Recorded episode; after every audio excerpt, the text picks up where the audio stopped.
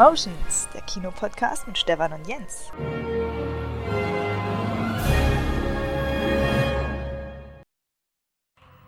Die Welt ist im Wandel. Ich spüre es im Wasser. Ich spüre es in der Erde. Ich rieche es in der Luft. Vieles, was einst war, ist verloren, da niemand mehr lebt, der sich erinnert.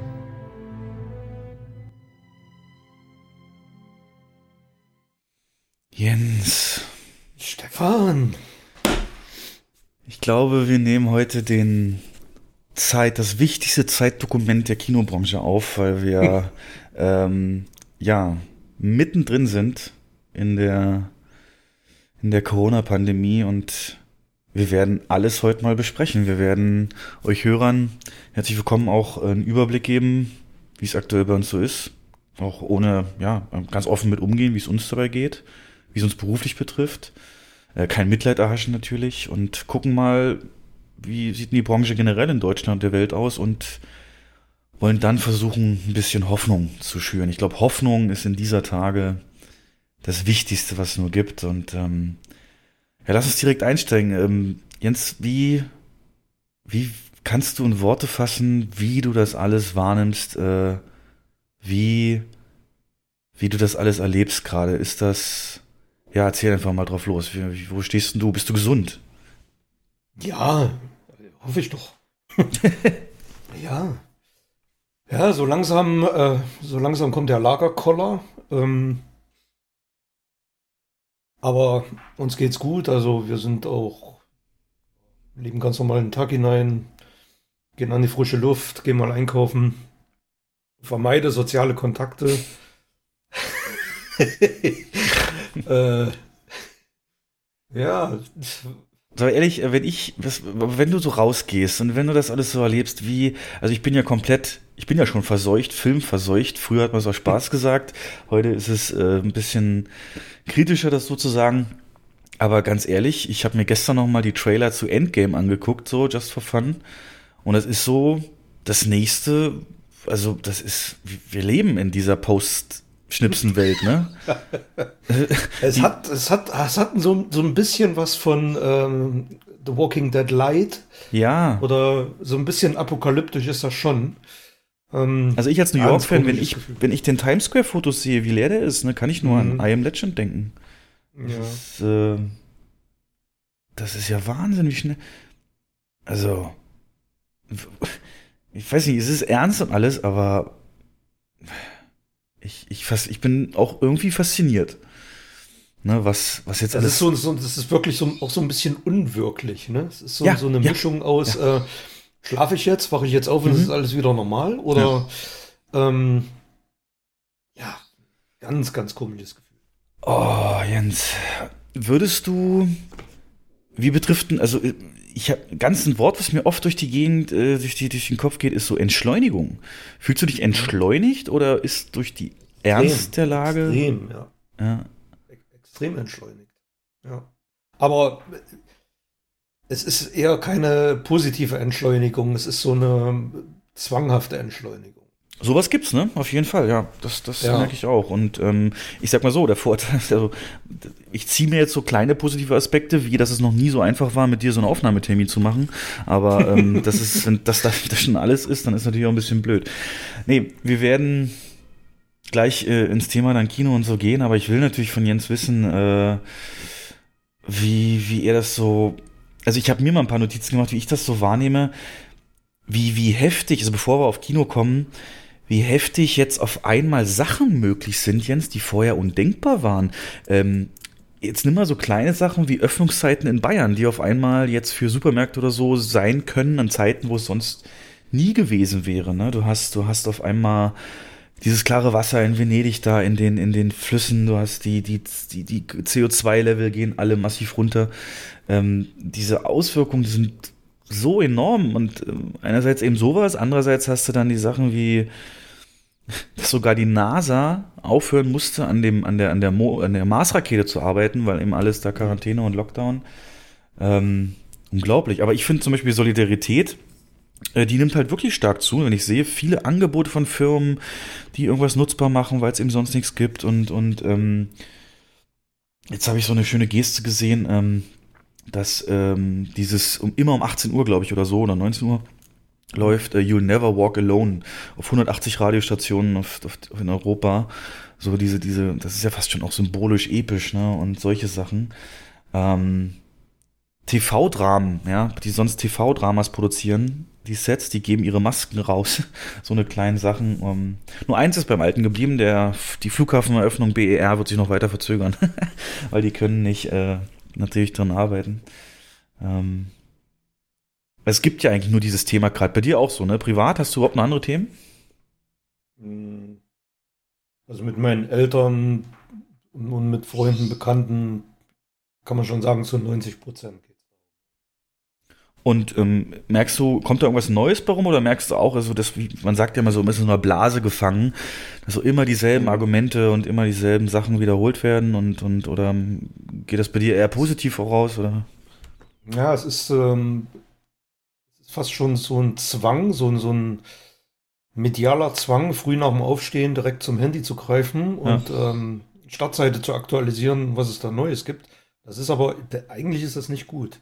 Ich habe mir auch vorgenommen, gar nicht mehr so viel Nachrichten zu gucken,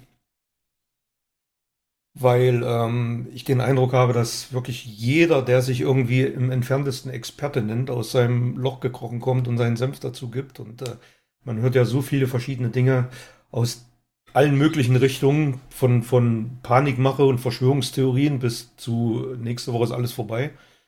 Ähm, also es ist echt sehr schwierig, sich da momentan in der Medienlandschaft zurechtzufinden, sich ein eigenes Urteil zu bilden. Ja, ich meine, was klar ist, ähm, wir hören auf das, was die Regierung sagt. Um, jetzt erstmal von dem Aspekt also, her. Wir müssen, da, wir müssen darauf vertrauen, sage ich. Ja. Mal. Wir werden jetzt hier nicht besprechen, ob das jetzt richtig oder falsch war, dass sie da die, genau. die Handydaten, die sie jetzt zur Ortung nutzen, zu, von Leuten, ey, du warst an dem und dem Tag doch mit dem und dem zusammen. Ob das wieder rückgängig gemacht wird oder ob die jetzt Blut lecken, sowas lassen wir hier alles raus. Ähm, wir gucken eher unsere Ebene, Umfeld und so weiter an. Ähm, was, ich, was ich beobachte, ist, dass es der Gesellschaft wahnsinnig schwer fällt, da umzusteigen, um, umzuschalten. Du siehst ja jetzt noch äh, die Länder, die jetzt erst so richtig getroffen werden, wie USA, Australien, ähm, dass die, die Bilder von den Stränden dort, die voll sind, ne, trotz allem. Australien, ja. Ja, die hast du auch gesehen. Ähm, dass die Menschen einfach dieses, nee, ich will meinen Urlaub nicht canceln. Und wir haben ja auch bei uns an der Arbeit einen Kollegen, der jetzt äh, am 14. März ist der weggeflogen und, und hängt jetzt da wahrscheinlich noch bis in April rein, obwohl natürlich sein Urlaub nicht so lange gehen würde. Und ähm, auch dein Urlaub war ja schon sehr davon gekennzeichnet. Magst du, willst du davon erzählen? Du hattest eine ähm, Woche nämlich ähm, vorher Urlaub, also vom, von so ja. vom 9., also genau Mitte März eigentlich. Und ähm, wir sind, wir sind allerdings sind wir, also ich habe meine Schwester besucht, die wohnt in der Nähe von München.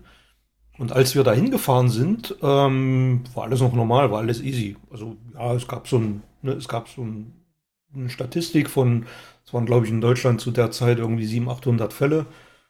Ähm, jeder Experte hat gesagt, es ist extrem unwahrscheinlich, dass einem irgendwo auf der Straße jemanden entgegenkommt oder dass man jemanden trifft, der infiziert ist. Und ähm, dass man sich ganz normal draußen bewegen kann. Und das würde dann tatsächlich von Tag zu Tag schlimmer. Ja, ne? und ne? Erzähl mal. Ja. Wie, wie hast du das gemerkt? Oder? Naja, also München ist ja nun wirklich nah an der österreichischen Grenze und ähm, auch viele, viele pendeln da nach Italien, fahren mal das Wochenende rüber zum Skilaufen oder fahren einfach so in die Alpen, Garmisch oder sonst wo, wo ein bisschen Schnee ist. Und ähm, wir waren gar nicht lange dort. Da kam im näheren Umfeld kamen dann so schon die ersten Verdachtsfälle. Okay. Und ähm, als dann meine Schwester tatsächlich direkten Kontakt zu einem möglichen Verdachtsfall hatte, die arbeitet als Erzieherin in einer Kinderkrippe, da haben wir unsere Sachen gepackt und sind nach Hause gefahren. Ähm, weil wir einfach die, die, also es war zwar relativ unwahrscheinlich, aber die Möglichkeit bestand doch, weil wir mögliche Quarantäne halt dann hätten zu Hause verbringen wollen und nicht irgendwo äh, 500 Kilometer entfernt. Aber es ist zum Glück alles gut gelaufen. Es war alles negativ. Und äh, wir wollten noch unsere Eltern besuchen, das habe ich dann auch gelassen.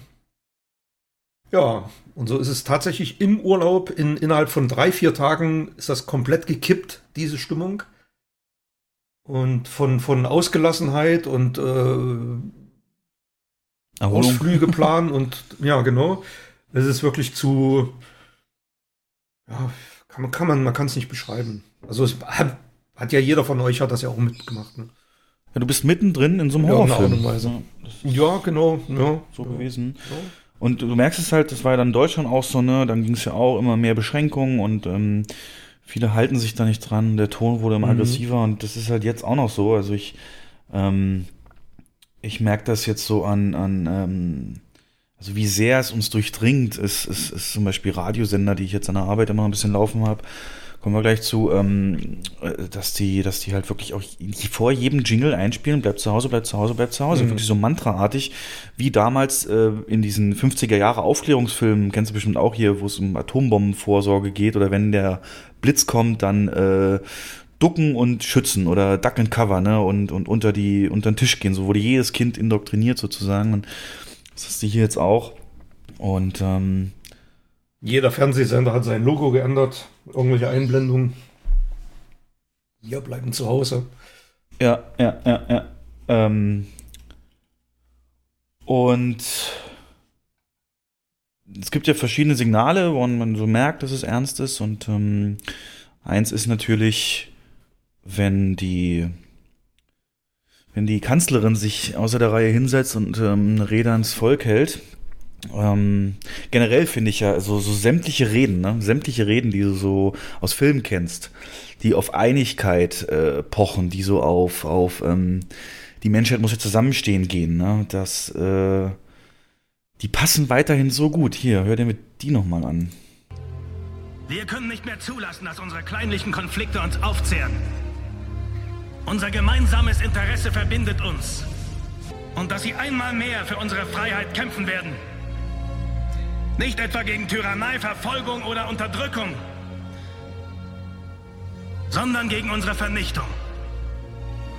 Wir kämpfen für unser Recht zu leben, zu existieren.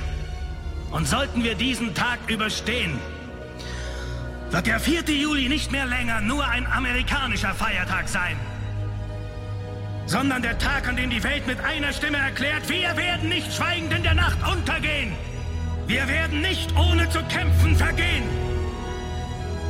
Wir werden überleben. Wir werden weiterleben. Heute feiern wir gemeinsam unseren Independence Day.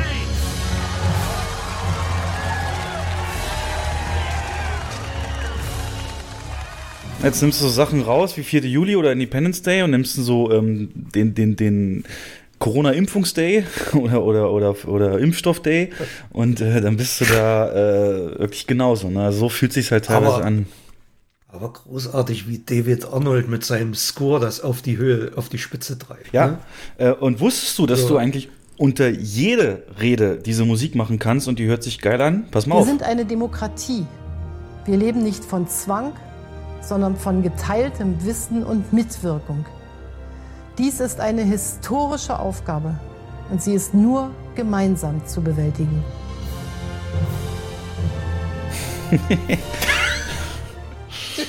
also bei, bei ihr passt eigentlich Augsburger Puppenkiste besser, aber. äh, aber ähm, hast du hast du hast du die Rede gesehen? Ja, zusammenfassend im Fernsehen, ja. ja.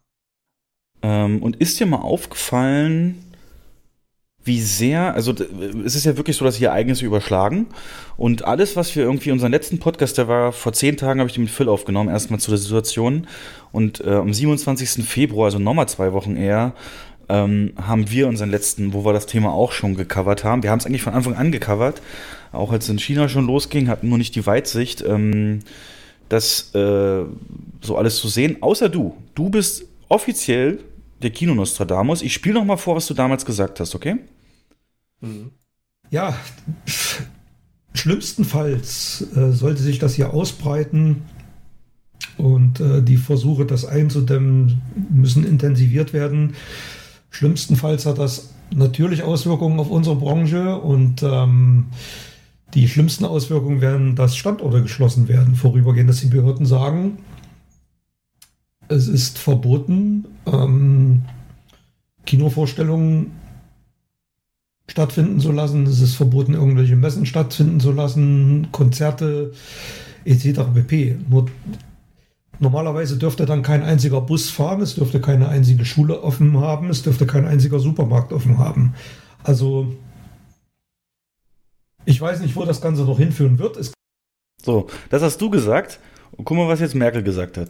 Ich weiß, wie dramatisch schon jetzt die Einschränkungen sind.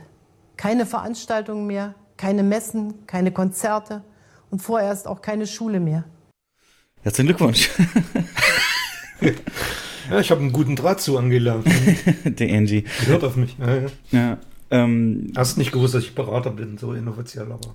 Na, dann hast du aber schlecht beraten, dass er da vom Arzt mhm. Abstand halten soll, der selber infiziert ist. ähm, ja, also grundsätzlich ähm, war ja die wichtigste Message, ähm, dass wir zu Hause bleiben sollen. Und jetzt sag mir mal, wer es besser gesagt hat. Entweder Angie. Das müssen wir wirklich alle begreifen. Im Moment ist nur Abstand Ausdruck von Fürsorge. Oder der Arnie. Going outside, no more restaurants, okay? No more restaurants, forget all that. Public gatherings, restaurants, and all those gymnasiums out the window. You stay home. You stay home. You listen to me. Jens. You have to. Otherwise, I'm picking my super action pumpgun. Ähm, ja, das wollte ich dir, dir auch nochmal sagen. Diese ganzen Videos von diesen Berühmtheiten, ne? also die jetzt so irgendwie so tun, als hätten sie Lagerkoller, ähm, die so Fotos von sich in ihren mega Prachtvillen schicken, äh, äh, scheren, wie sie heulen oder eingehen oder ganz peinliche Aktionen bringen. Mit ihren ähm, Millionen auf dem Konto. Ja, ähm, was, was sagst du dazu? Also das ist doch wirklich, also diese Gal Gadot-Aktion hast du mitgekriegt, wie sie anfing da Imagine von, von John Lennon zu singen und, und andere Stars haben dann weitere Sätze immer eingesungen, sodass dann ein Lied draus entstand. Hast du das mitbekommen? Nee. Also da gibt es von Gal Gadot, die sich dann vor die Kamera sitzt und äh, Imagine, äh, Imagine, äh, anfängt zu singen. Und dann haben andere Stars den nächsten Satz, den nächsten Satz, den nächsten Satz gemacht und das alles aber auch in ihren Buden äh, mit den Millionen auf dem Konto. Und gerade bei Imagine gibt's halt auch noch diesen Satz, ne, Imagine no possession. Stell dir vor, du hättest keine Besitztümer und das so ein Ding bringen dir dann in so einem Fall. Also mich stört das extrem und auch, hast du schon irgendwas recherchiert oder mitbekommen, dass irgendein Star ein bisschen Geld locker macht für die ganzen äh, Kameraleute, Schreiber, die ganzen Kabelträger, Mikrofonhalter aus den Produktionsbranche von Hollywood? Gab es da irgendwas schon? Nee, ne? Ähm, Im Schauspiel, aber nur im Sportbereich bislang habe ich das mitbekommen, dass einige Fußballer tatsächlich auf ihr Gehalt verzichten oder spenden. Ja. Da geht es teilweise um Millionensummen, die gespendet werden, aber mein Vater hat das so, hat mir das auch erzählt. Ich sage, ey, es ist so, als wenn ich jetzt hier 5 Euro jemanden spenden würde. Ne? Also es wird dann auch medial ausgeschlachtet, schon wieder. Hier die Wohltäter und ähm, ich muss das doch auch nicht, wenn ich es mache, ich muss es doch auch nicht an die große Glocke hängen, oder? Das ist das, was mich so aufregt. Was ich mir momentan ganz gern mal anschaue, sind die ähm, ähm, Facebook-Videos von Olli Pocher. Die ja. sind mhm. sehr witzig, wenn er sich über die Influencer wirklich aufregt und da abgeht. Ähm, der eine Typ ist irgendwie nach Ibiza geflogen und hat einen, will irgendwie einen Bootsverleih aufmachen. Und hat dann so die Reise ähm, und Pocher hat sich tierisch drüber aufgeregt. Hm. Ja, der macht das gut. Ist ja, ja übrigens auch selbst diagnos gut, ja. diagnostiziert äh, mit dem Virus. Den, ähm, ich glaube dem das, und ihm, der macht das auch sehr glaubhaft. Also ich kaufe dem das auch wirklich ab, dass er da entrüstet ist und dass den das aufregt und ähm, das mit uns teilen will. Und das, das ja, finde ich gut. Ja, es ist für die Kinobranche extrem dramatisch.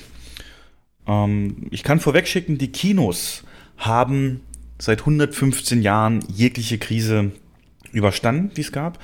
Und werden auch die überstehen, aber das ist natürlich eine in, in ihrer Schwere und, und wie sie das Kino betrifft, ähm, was, was völlig anderes. Äh, bei uns war es dann eben so, können wir kurz auf unseren Status eingehen, dass das Bundesland, in dem wir sind, gesagt hat, ähm, am 17.3. oder ab 17.3. sind bitte alle Kinos auch mit geschlossen. Das war noch, wo die Restaurants bis 18 Uhr aufhaben durften und so weiter. Ähm, generell diese Maßnahmen, ne, das ist ja, ähm, habe ich jetzt letztens auch schon erzählt im anderen Podcast. Ähm, hast du dieses Video gesehen, wie durch, durch, ähm, durch München so ein Wagen fährt mit Lautsprechern und, und sagt, bleiben mhm. Sie zu Hause? Und einige. Ich, ich, ja, musste, einige ich musste sofort an Tschernobyl denken. Ne? Da gibt's ja auch eine Folge, die so anfängt, wieder diese Wagen rumfahren und die Leute auffordern eben zur Evakuierung. Richtig creepy eigentlich. Ähm, ja, und auf jeden Fall nur, damit ihr wisst, wie es uns geht. In dem Moment hat äh, dann unsere Firma, die hat natürlich schon vorher angefangen, aber unsere Firma hat dann gesagt, es ähm, wird dann Kurzarbeit geben. Dann haben wir dann, war dann so eben der 16. noch, haben wir ihn gefragt, ja, wie denn, ab, ab wann denn? Und dann war die Antwort. Das tritt nach meiner Kenntnis, ist das sofort. Unverzüglich. Ja, und ähm, so ist es dann auch. Wir sind in Kurzarbeit. Für die, die es nicht wissen, das ist eben die Möglichkeit, ähm, beim, bei der Arbeitsagentur anzumelden, Kurzarbeitergeld, eben wenn durch so eine enormen, äh, gibt es so verschiedene Faktorenliste, durch so einen enormen Einflüsse der Geschäftsbetrieb, so wie er sein soll, eben nicht stattfinden kann und die Arbeitskraft der Leute nicht gebraucht wird, um Kündigungen zu verhindern, kann man sagen, ich brauche meine Leute nicht und ähm, das Gehalt wird dann zu 60 bzw. 67 Prozent von der Arbeitsagentur übernommen und ähm, kann da verschiedene äh, Umfang aus, äh, ähm, na, nicht aus, sondern einrichten, zum Beispiel ähm, ja, gar keine Arbeit, also Kurzarbeit null, dass man gar keine Stunde von seinem Vertrag leisten muss, oder eben 20, 50 und alles Mögliche. Und da ist es so, dass es äh, mich als Theaterleiter mit Kurzarbeit 50 Prozent und Jens und meine Kollegen mit 20 Prozent getroffen hat. Das heißt, statt 39 Stunden die Woche eben bei mir ähm, 19,5 und bei Jens circa 8 und den Kollegen. Und das äh, ist auch sofort im Plan abgebildet worden entsprechend. Das sind dann äh, ja nur noch minimalste Dienste, die wir machen müssen. Ähm, so mal zweimal drei Stunden am Tag müssen, muss das Kino halt besetzt sein, so für Sachen wie hm, die Post schauen, Rechnungsworkflow geht ja trotzdem weiter, Buchhaltung arbeitet ja. Ähm, ähm, mal die Toiletten durchspülen und, und Rundgänge machen, wenn alles stillsteht so lange, dass alles auch danach äh, noch funktioniert. Ähm, aber so oder so ein massiver Einbruch eben an, an Arbeitszeit, also weniger zu tun. Und ja, da würde mich mal interessieren, wie wie es dir dabei geht. Ähm, wie, wie ist denn deine, deine Tagesstruktur? Du bist jetzt nicht Quarantäne, ist ja keine Quarantäne und so, aber ich meine, mhm. wir dürfen ja nicht raus, ist ja so, oder sollen nicht raus, nur das Nötigste. Und ähm, wie, wie dealst du damit sozusagen? Wie, wie geht's dir damit? Äh, wie ja, hat sich's jetzt schon ausgewirkt auf deinen Rhythmus, deinen Lebensrhythmus?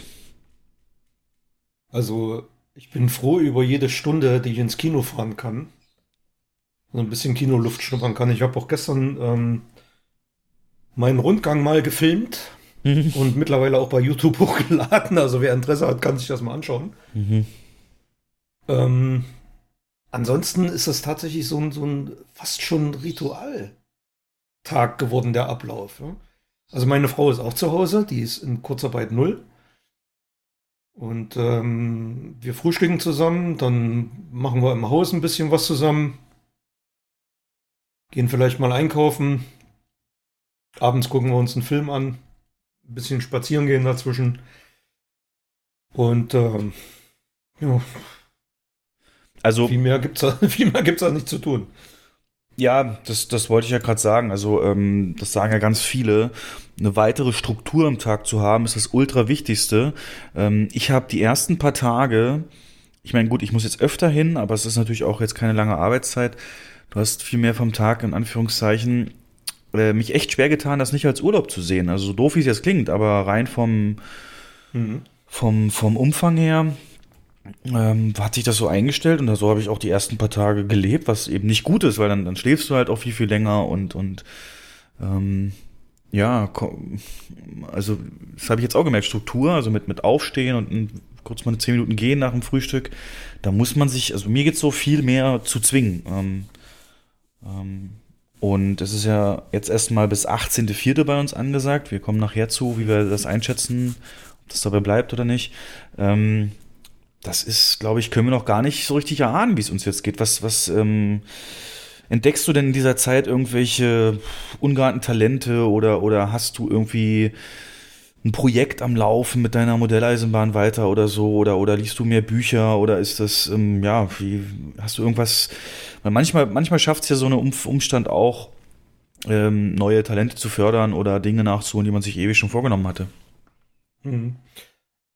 Also das ist ja jetzt noch nicht mal eine Woche, das sind fünf Tage. Mir kommt es schon vor wie zwei, drei Wochen. Auf jeden Fall, ja. Ich weiß nicht, ob dir geht es vielleicht genauso, dass der Tag irgendwie viel langsamer vergeht als sonst. Mhm. Also geht mir zumindest so. Und ähm, Projekte, ja, äh, ich habe eigentlich viel vor und ähm, wollte viel machen. Aber kommt's. ja, es, also man kann ja ganz offen darüber reden. Es sind natürlich schon finanzielle Einbußen. Also bei uns geht's noch. Aber meine Frau ähm, 60 Prozent. Und wir haben natürlich jetzt erstmal alle Anschaffungen, die wir jetzt noch im Frühjahr tätigen wollten, nach hinten geschoben. Ähm, um erstmal ein bisschen, ja, um nicht über unsere Verhältnisse zu leben. Man muss es ganz offen sagen. Und äh, weil wir wissen alle nicht, wie lange das dauert und wie sich das noch weiterentwickeln wird. Und deswegen bin ich dahingehend erstmal ein bisschen zurückhaltend, was das Anschaffung angeht oder Investitionen ins Hobby. Ähm, aber versuchen natürlich trotzdem. Ja, aber ganz, ganz viele behelfen sich ja mit, mit, ähm, mit so kreativen Sachen, diese, mit Sachen, die sie vor Ort haben. Also, ähm, ich erwarte jetzt nicht, dass du aus, aus, aus, aus DVD-Packungen wie Kartenhäuser baust, aber dass du vielleicht irgendwie, keine Ahnung, ähm, Du, du, du, du machst doch hier auch äh, so ein bisschen Filmschnitt, äh, machst du uns doch immer zur Weihnachtsfeier so ein Video fertig, dass, mhm. du dich daran setzt, da hast du alles vor Ort oder das im anderen Rahmen machst oder irgendwie äh, die ganze Sache hier anfängst zu dokumentieren, ähm, dass du, keine Ahnung, wie gesagt, auch andere Medien äh, für dich entdeckst jetzt ähm, ohne viel Geld, aber da ist jetzt nichts konkret auf dem Schirm, ne? Hm, nee, also Computer schon, also ein bisschen Gaming, ein bisschen Simulatoren und ähm, wie gesagt, dann sind am, am Haus, in der Wohnung viele Dinge, die man jetzt irgendwie noch nach hinten geschoben hätte, die machen wir jetzt halt. Und sei es einfach nur mal einen Keller aufzuräumen oder ja. irgendwie ein bisschen Ordnung zu schaffen, sauber machen. Ähm, da vergeht wieder ein halber Tag. Ja, also so Kleinigkeiten halt. Genau, weil so nur so kommst du halt wirklich äh, vom La nicht zum Lagerkoller. Genau. Ähm, also von meiner Seite aus kann ich ganz klar sagen, äh, ich bin ja Gamer und ähm, durch, dadurch, dass ich ein bisschen mehr noch als Jens auf Arbeit muss, habe ich da auch immer meine Wege und alles, die das, ähm, die da eine relativ gute Struktur auch zulassen. Und ansonsten ähm, hatte ich tatsächlich bis jetzt aber noch keine Zeit ähm, für wirklich lange irgendein Spiel zu zocken, weil es bis jetzt wirklich diese, ja, diese Realisation hat erst eingesetzt. Und das war, wie gesagt, erst Urlaub mit so gar nichts tun, rumlungern und, und Filme und so weiter. Und so das kommt jetzt auch erst, denke ich mal, die, die Tage. Ähm, aber wir können ja mal konkret äh, zum Kino halt was sagen. Also wir werden uns sicherlich stark am Beispiel von unserem Haus langhangeln, ähm, aber es sind natürlich immer alle Kinos betroffen und da wollen wir mal einen kleinen Überblick geben, was entsprechend ähm, ja so aktuell unsere Einschätzung ist. Es gibt eine richtig schön formulierte Einschätzung der FFA, der Filmförderungsanstalt, ähm, zu der Situation. Die lese ich mal vor. Die Kinobetreiberinnen in Deutschland sind durch vorübergehende Schließungen, die regional von unterschiedlicher Dauer sind, von der Pandemie erheblich betroffen. Da die Filmtheaterbranche in einem hohen Grad durch mittelständische Betriebe geprägt ist, können sich die finanziellen Verluste durch Umsatzeinbußen und Schließungen sowie Belastung durch fortlaufende Betriebs- und Personalkosten für viele Unternehmen trotz Kurzarbeitergeld als existenzbedrohend erweisen. Nach Wiederaufnahme des Spielbetriebs können die Einbußen nicht aufgeholt werden. Der Investitionsstau kann mangels freier Mittel nicht bewältigt werden. Also da sind auch schon so ein paar Dinge durchgeklungen, die dann die Zukunft betreffen. Da kommen wir dann drauf. Aber das Wort existenzbedrohend sagt es im Prinzip ja alles. Mhm. Ähm, dazu müssen wir vielleicht mal auf die Kostenstruktur eingehen, nochmal von so einem Kino. Ähm, also Fakt ist, Stand jetzt werden, also ein Umsatz ist gleich null. Ähm, du hast keine Ticketumsätze, die jetzt sozusagen neben, also die einzige Einnahmequelle sind neben Gastro, aber die hast du natürlich auch nicht, wenn du keine Gastronomie offen hast. Es gab ein Kino, das habe ich gefunden, das hat versucht, ähm, zum Zeitpunkt der Schließung noch die Gastro-Umsätze ein bisschen zu erhalten. In äh, Bad Lasfe ein Kino, das ähm, sein Gastronomiebetrieb offen gelassen hat, weil Gastro- und Lebensmittelgeschäfte in Anführungszeichen dürfen ja weiter offen sein. Aber die haben das nicht so gemacht, dass man hinkommen muss und sich da was holen muss, sondern die haben Lieferdienst äh, etabliert. Die haben dann in der Stadt eben angeboten, ich weiß nicht, ob sie es immer noch machen, aber ähm, dass du halt äh, das Kinotaxi sozusagen äh, bestellen kannst und dann zum Beispiel Portion Nachos, Popcorn und was es da eben alles gibt, Softdrink, ähm, dir liefern lassen kannst nach Hause für deinen Filmabend vorm Rechner, äh, vorm, vorm Fernseher, Beamer, whatever. Und ähm, ja, das sind aber alles nur so kleine Sachen, die nie und nimmer ähm, die, die, die Fixkosten eben halten können. Ja, was sind die Fixkosten? Theoretisch könnte man auch sagen, naja, Moment mal, wenn ihr keine Filme kauft, habt ihr auch keine Filmmiete. Ja, das stimmt. Ähm, die beiden allerhöchsten Blöcke bei Kinos sind äh, ähm, Elektrizität und äh, Gebäude inklusive Miete und Personalkosten. Personalkosten, wie gesagt, ist Kurzarbeitergeld möglich. Ähm, was ja auch, wie gesagt, jetzt gemacht wird bei uns. Und aber die äh, Betriebskosten, gut, auch da kann man Strom und so weiter stark runterfahren, nicht ganz auf Null, aber man kann es natürlich sehr stark reduzieren. Aber es bleibt halt die Miete. Und die ist bei den Lagen, die oft Kinos haben, halt wirklich ein nicht zu unterschätzender Faktor. Also in unserem Haus äh, kann man sagen, der ist ungefähr ähm, viermal höher noch als die Personalkosten, die Miete. Und ähm, da finde ich, kommt es extrem drauf an, ob, äh, ob Vermieter mit sich reden lassen in dieser schweren mhm. Zeit äh, und, und ähm, ja, eben sagen, ihr seid erstmal erstmal befreit davon. Äh, es gibt ein Beispiel, wo das schon publik geworden ist. Äh, in England, in London, in der King's Cross ähm, äh, Viertel da hat auch so ein relativ großer Vermieter gesagt, drei Monate erstmal erstmal äh, nicht nötig. Aber das ist natürlich die Frage, wie sieht es auf dem Land aus oder bei anderen, äh, wie ist das äh, Verhältnis? Man sagt ja eigentlich, Kinos sind gute Mieter, ne? weil die immer auf Jahre hinaus, Jahrzehnte teilweise Verträge abschließen und immer pünktlich zahlen und so weiter, auch gut zahlen. Also eigentlich sollten es die machen, aber kann man nicht. Und, aber nur wenn das eliminiert werden kann oder ausgesetzt werden kann, nur dann ist es in irgendeiner Form möglich, ähm, dass man sich überhaupt halten kann.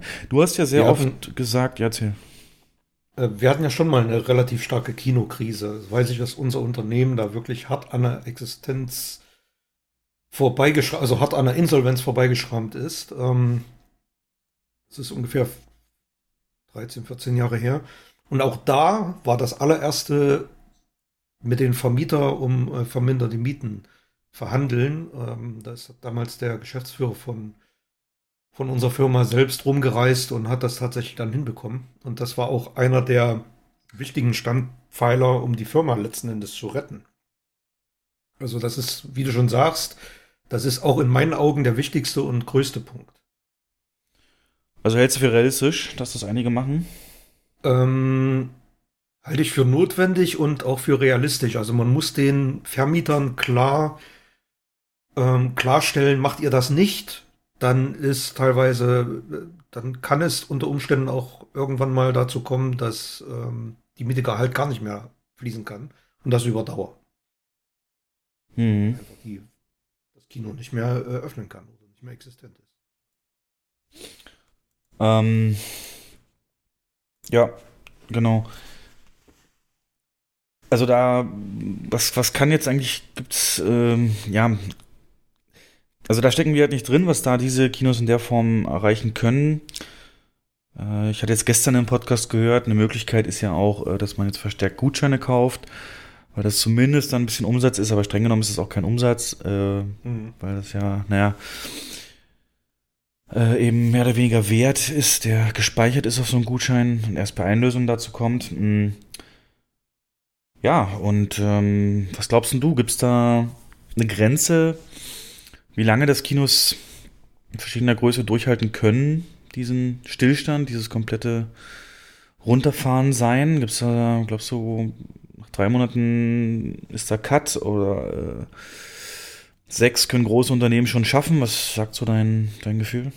Also wir haben natürlich keinen Einblick in die, in die Finanzen der einzelnen Ketten und auch nicht in unsere. Also ich weiß nicht, was da jetzt für ein finanzielles ähm, Polster dahinter steht ich gehe mal stark davon aus, dass es in so einem, so einem Unternehmen wie unserem schon größer ist. Und es gibt aber Aussagen von kleinen Mittelständlern, die sich wohl, weiß ich, so Polster angelegt haben. Das, man kann das mit, unseren, mit unserer Branche schon vergleichen. Das ist, ähm, da ich auch ein bisschen Modellbahn mache. Da gibt es in Hamburg so eine riesengroße Anlage, das Miniaturwunderland. Einige kennen das wahrscheinlich. Kennt jeder, weil es jeden Tag eine ja, Kabel genau. 1 Doku dazu gibt.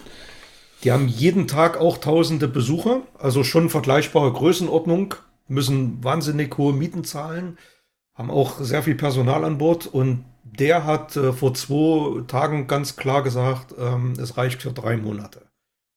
Und so in der Größenordnung schätze ich das auch für Kinos ein. Wir können ja mal ins große Ganze gehen, so ein bisschen. Ähm, die Hilfsmaßnahmen und so kommen wir, kommen wir gleich zu, die es noch von extern gibt oder anderen Stellen. Mhm.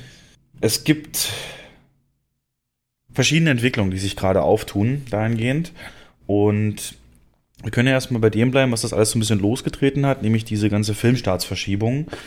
Mm, Da ist jetzt eigentlich safe bis Juni wird, wird es keinen, keinen größeren Filmstart geben.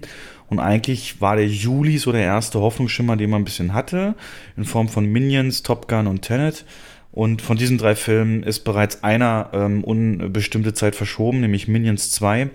Aus dem Grund aber, nicht, dass die irgendwie Angst haben, dass das Datum unpassend ist, oder vielleicht wahrscheinlich auch schon, aber tatsächlich ist das ein Film, der nicht fertiggestellt werden kann aufgrund äh, dieser Pandemie. Denn das Studio Illumination äh, aus Frankreich hat natürlich auch geschlossen. Und ähm, diese Rechenpower, die du halt brauchst, die kann nicht jeder zu Hause aufbringen. Ähm, das äh, wird, denke ich, dann Tenet und Top Gun auch noch betreffen. Die haben es halt noch nicht bekannt gegeben. Ähm, das ist so das eine, da können wir mal drüber reden. A, was passiert denn mit diesen ganzen Starts, wenn sie dann mal irgendwann wieder kommen? Wie soll denn das überhaupt funktionieren? Hinblick hinsichtlich, dass das nicht verstopft wird, alles die ganzen Monate.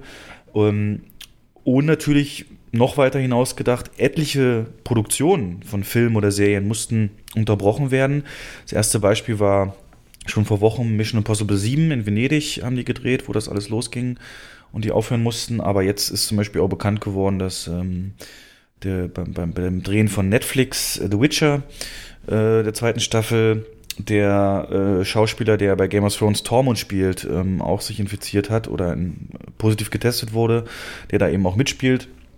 Und äh, jetzt müssen sie, also da haben sie auch sofort unterbrochen und müssen das natürlich tiefen reinigen und wer weiß, zwei Wochen ist so immer die Zeit, die sie erstmal angesagt haben für sowas. Ähm, aber es betrifft durchaus viel, viel mehr. Also fast jedes größere Studio hat eben da Unterbrechungen bekannt gegeben, auch Drehgenehmigungen werden ja keine mehr erteilt, wurden sehr lange erteilt, in meinen Augen viel zu lange, aber ähm, jetzt ist es halt der Stand, dass es nicht, ähm, nicht mehr weitergeht. Und das wird natürlich dann für den Release, den sie danach geplant haben, äh, auch dann ähm, Einfluss haben. Nicht nur eben für Serien, sondern auch für Filme. Aber erstmal zu den ganzen Verschiebungen. Ja, äh, wenige Filme haben schon einen neuen Termin. Ähm, die Großteil der Filme hat, äh, ist erstmal unbekannt verschoben. Ähm, ja, was glaubst du? Man hat sich ja so ein bisschen, scheint ja die Welt sich darauf geeinigt zu haben, dass im Juli, ähm, Mitte Juli, ähm, dass es da wieder losgehen könnte. Und dann ist das Jahr natürlich aber schon zur Hälfte rum. Und wir haben etliches verschoben, was, was halt riesige Starts waren teilweise auch. Aber nicht zu vergessen eben auch ultra viele mittelgroße Produktionen. Ähm, wir haben uns ja, ganz lustig übrigens, Leute, wir haben uns vorbereitet auf dem Podcast äh, Filmvorschau, Frühling, Sommer. Hätten wir das mal gemacht, äh, das wäre so ein historisches Dokument geworden. Auf jeden Fall wie, wie glaubst du, geht sich das aus? Ähm, wird jeder einen neuen Termin dann finden? Oder wird es noch stärker sein, so wie jetzt Paramount schon angefangen hat mit The Lovebirds, direkt an Netflix verkauft oder in den Streaming geben? Ähm, auswerten auf Streaming, gar nicht mehr ins Kino. Wie, wie glaubst du, kann man das unter einen Hut bringen? Das Problem ist, dass die äh, Filme, die verschoben werden, wie du schon sagst, dazu führen, dass die neuen Termine dann unter Umständen verstopft sind. Bestes Beispiel ist Fast and Furious. Das wird dazu führen, dass der nächste Fast and Furious, der eigentlich an dem Termin starten sollte, am 1.4.2021, wahrscheinlich auch ein Jahr verschoben wird. Echt, der sollte da schon starten? alle- Ja, der soll, also nächstes Jahr soll der äh, 10.1 ist das, dann, 10.2 glaube ich. Das wird, das wird tatsächlich schwierig werden, die Filme zu terminieren. Und ähm, das habe ich auch recherchiert. Viele fangen jetzt tatsächlich an, um drohende Einnahmeeinbußen so einigermaßen abzufedern, ähm, an Streamer zu verkaufen oder teilweise jetzt schon Video on Demand auszuwerten. Filme, die erst kürzlich im Kino liefen und nicht komplett ausgewertet wird, werden konnten, wie zum Beispiel Der Unsichtbare. Der lief ja recht erfolgreich und wird jetzt schon ähm, per Video on Demand zur Verfügung stehen. Ja, ähm, es gibt ja diese zwei Modelle. Entweder ähm, VOD kaufen oder an, an Streaming-Service verkaufen, wo man es dann immer mhm. gucken kann. Und da habe ich im Prinzip nur eine, ein Preismodell gelesen. Hast du vielleicht ein anderes? Aber ich habe gelesen, wir reden ja jetzt eben jetzt sowas, die Unsichtbare und sowas, ähm, dass man den für zwei Tage mieten kann für 19,99 Dollar. Ähm, das, das habe ich auch gelesen, ja. Ja. Ähm, mhm. Ist doch, also, also, ich weiß nicht, wie, gibt es keine Zahlen, wie erfolgreich das ist, aber erscheint mir äh, viel zu hoch, ne? wenn du jetzt das mit einem normalen Kinoticket vergleichst.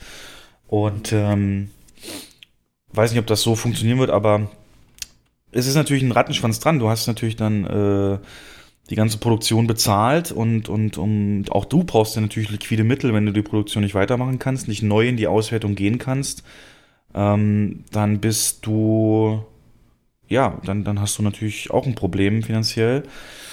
Und ich glaube, und das habe ich auch gelesen tatsächlich, äh, diese ganz großen Filme, diese, diese Tentpole-Filme, diese Blockbuster wirklich, die werden nie und nimmer äh, werden die direkt auf Streaming gehen oder so verkauft werden. Nein, das wurde ja, das wurde ja auch ähm, dementiert, dass es so ist.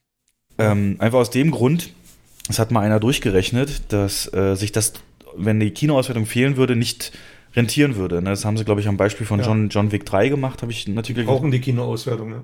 Weil selbst Blu-ray oder so kommen die vielleicht auf ein Drittel der, der Kinoeinspielergebnisse, wenn es mhm. eben so ein Riesenhit ist.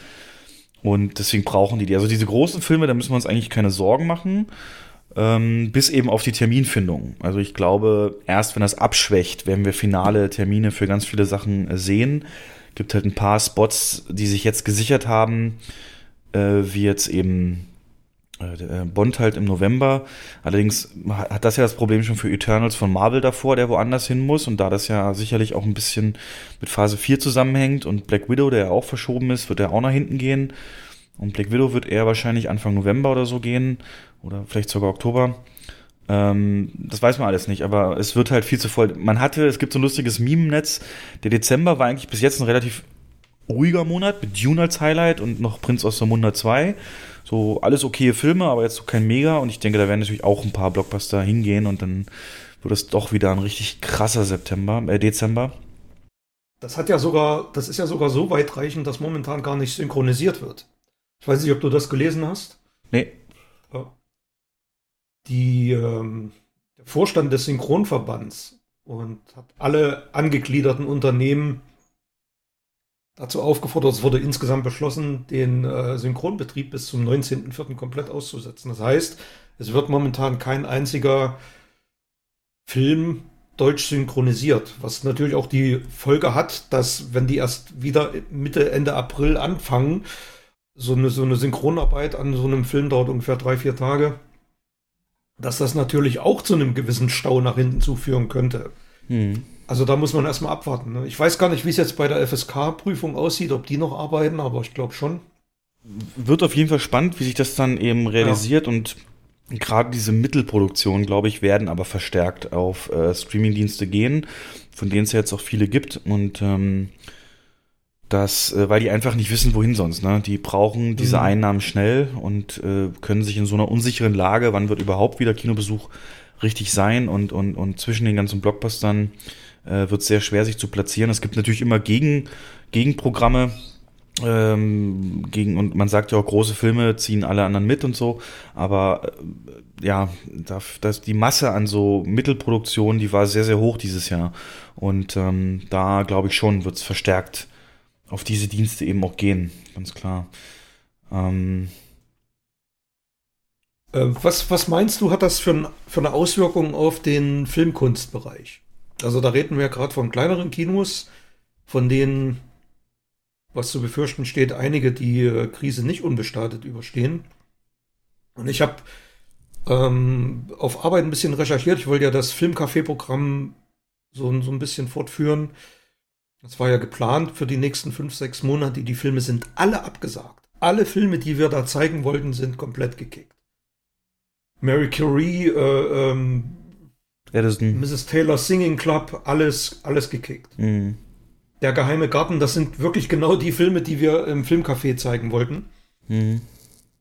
Ähm, und zwar un also verschoben ohne neue Termine. Genau. Ja. Was war jetzt die Frage? Die, also das sehe ich die, ja, ich sehe die Gefahr schon, dass die gerade diese kleinen Filme aufgrund ähm, aufgrund fehlender entsprechender geöffneter Kinos komplett untergehen werden. Ja, untergehen, ja, kann, ja, steht zu befürchten, ne, weil, weil einfach äh, die nicht wissen, wann und wohin damit.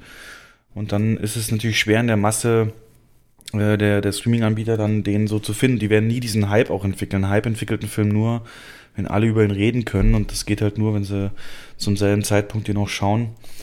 Und ähm, ja, ähm, ich fand es ganz cool. Ähm, Christopher Nolan hat jetzt ein Essay geschrieben, äh, dass er nochmal betont, dass er die ähm, Filme eben und, und Kinos als super wichtig ansieht und ähm, hat dann hier zum Beispiel geschrieben, wenn Leute an Filme denken, gehen die Gedanken zuerst in Richtung der Stars, äh, die Studios, den Glamour und die rote Teppichpremieren und so.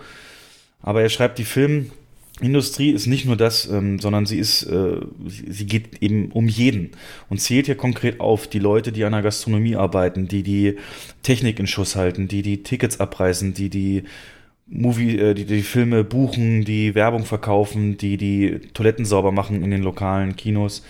Ähm, ganz normale Menschen und um die, die geht's halt. Und dass es eben wirklich ein Teil des sozialen Lebens ist, äh, Filme, der auch wirklich nicht zu verachtende Menge an Jobs eigentlich auch schafft und vor allen Dingen die günstigste Form von Entertainment außerhalb der vier, Wänden, vier Wände bietet.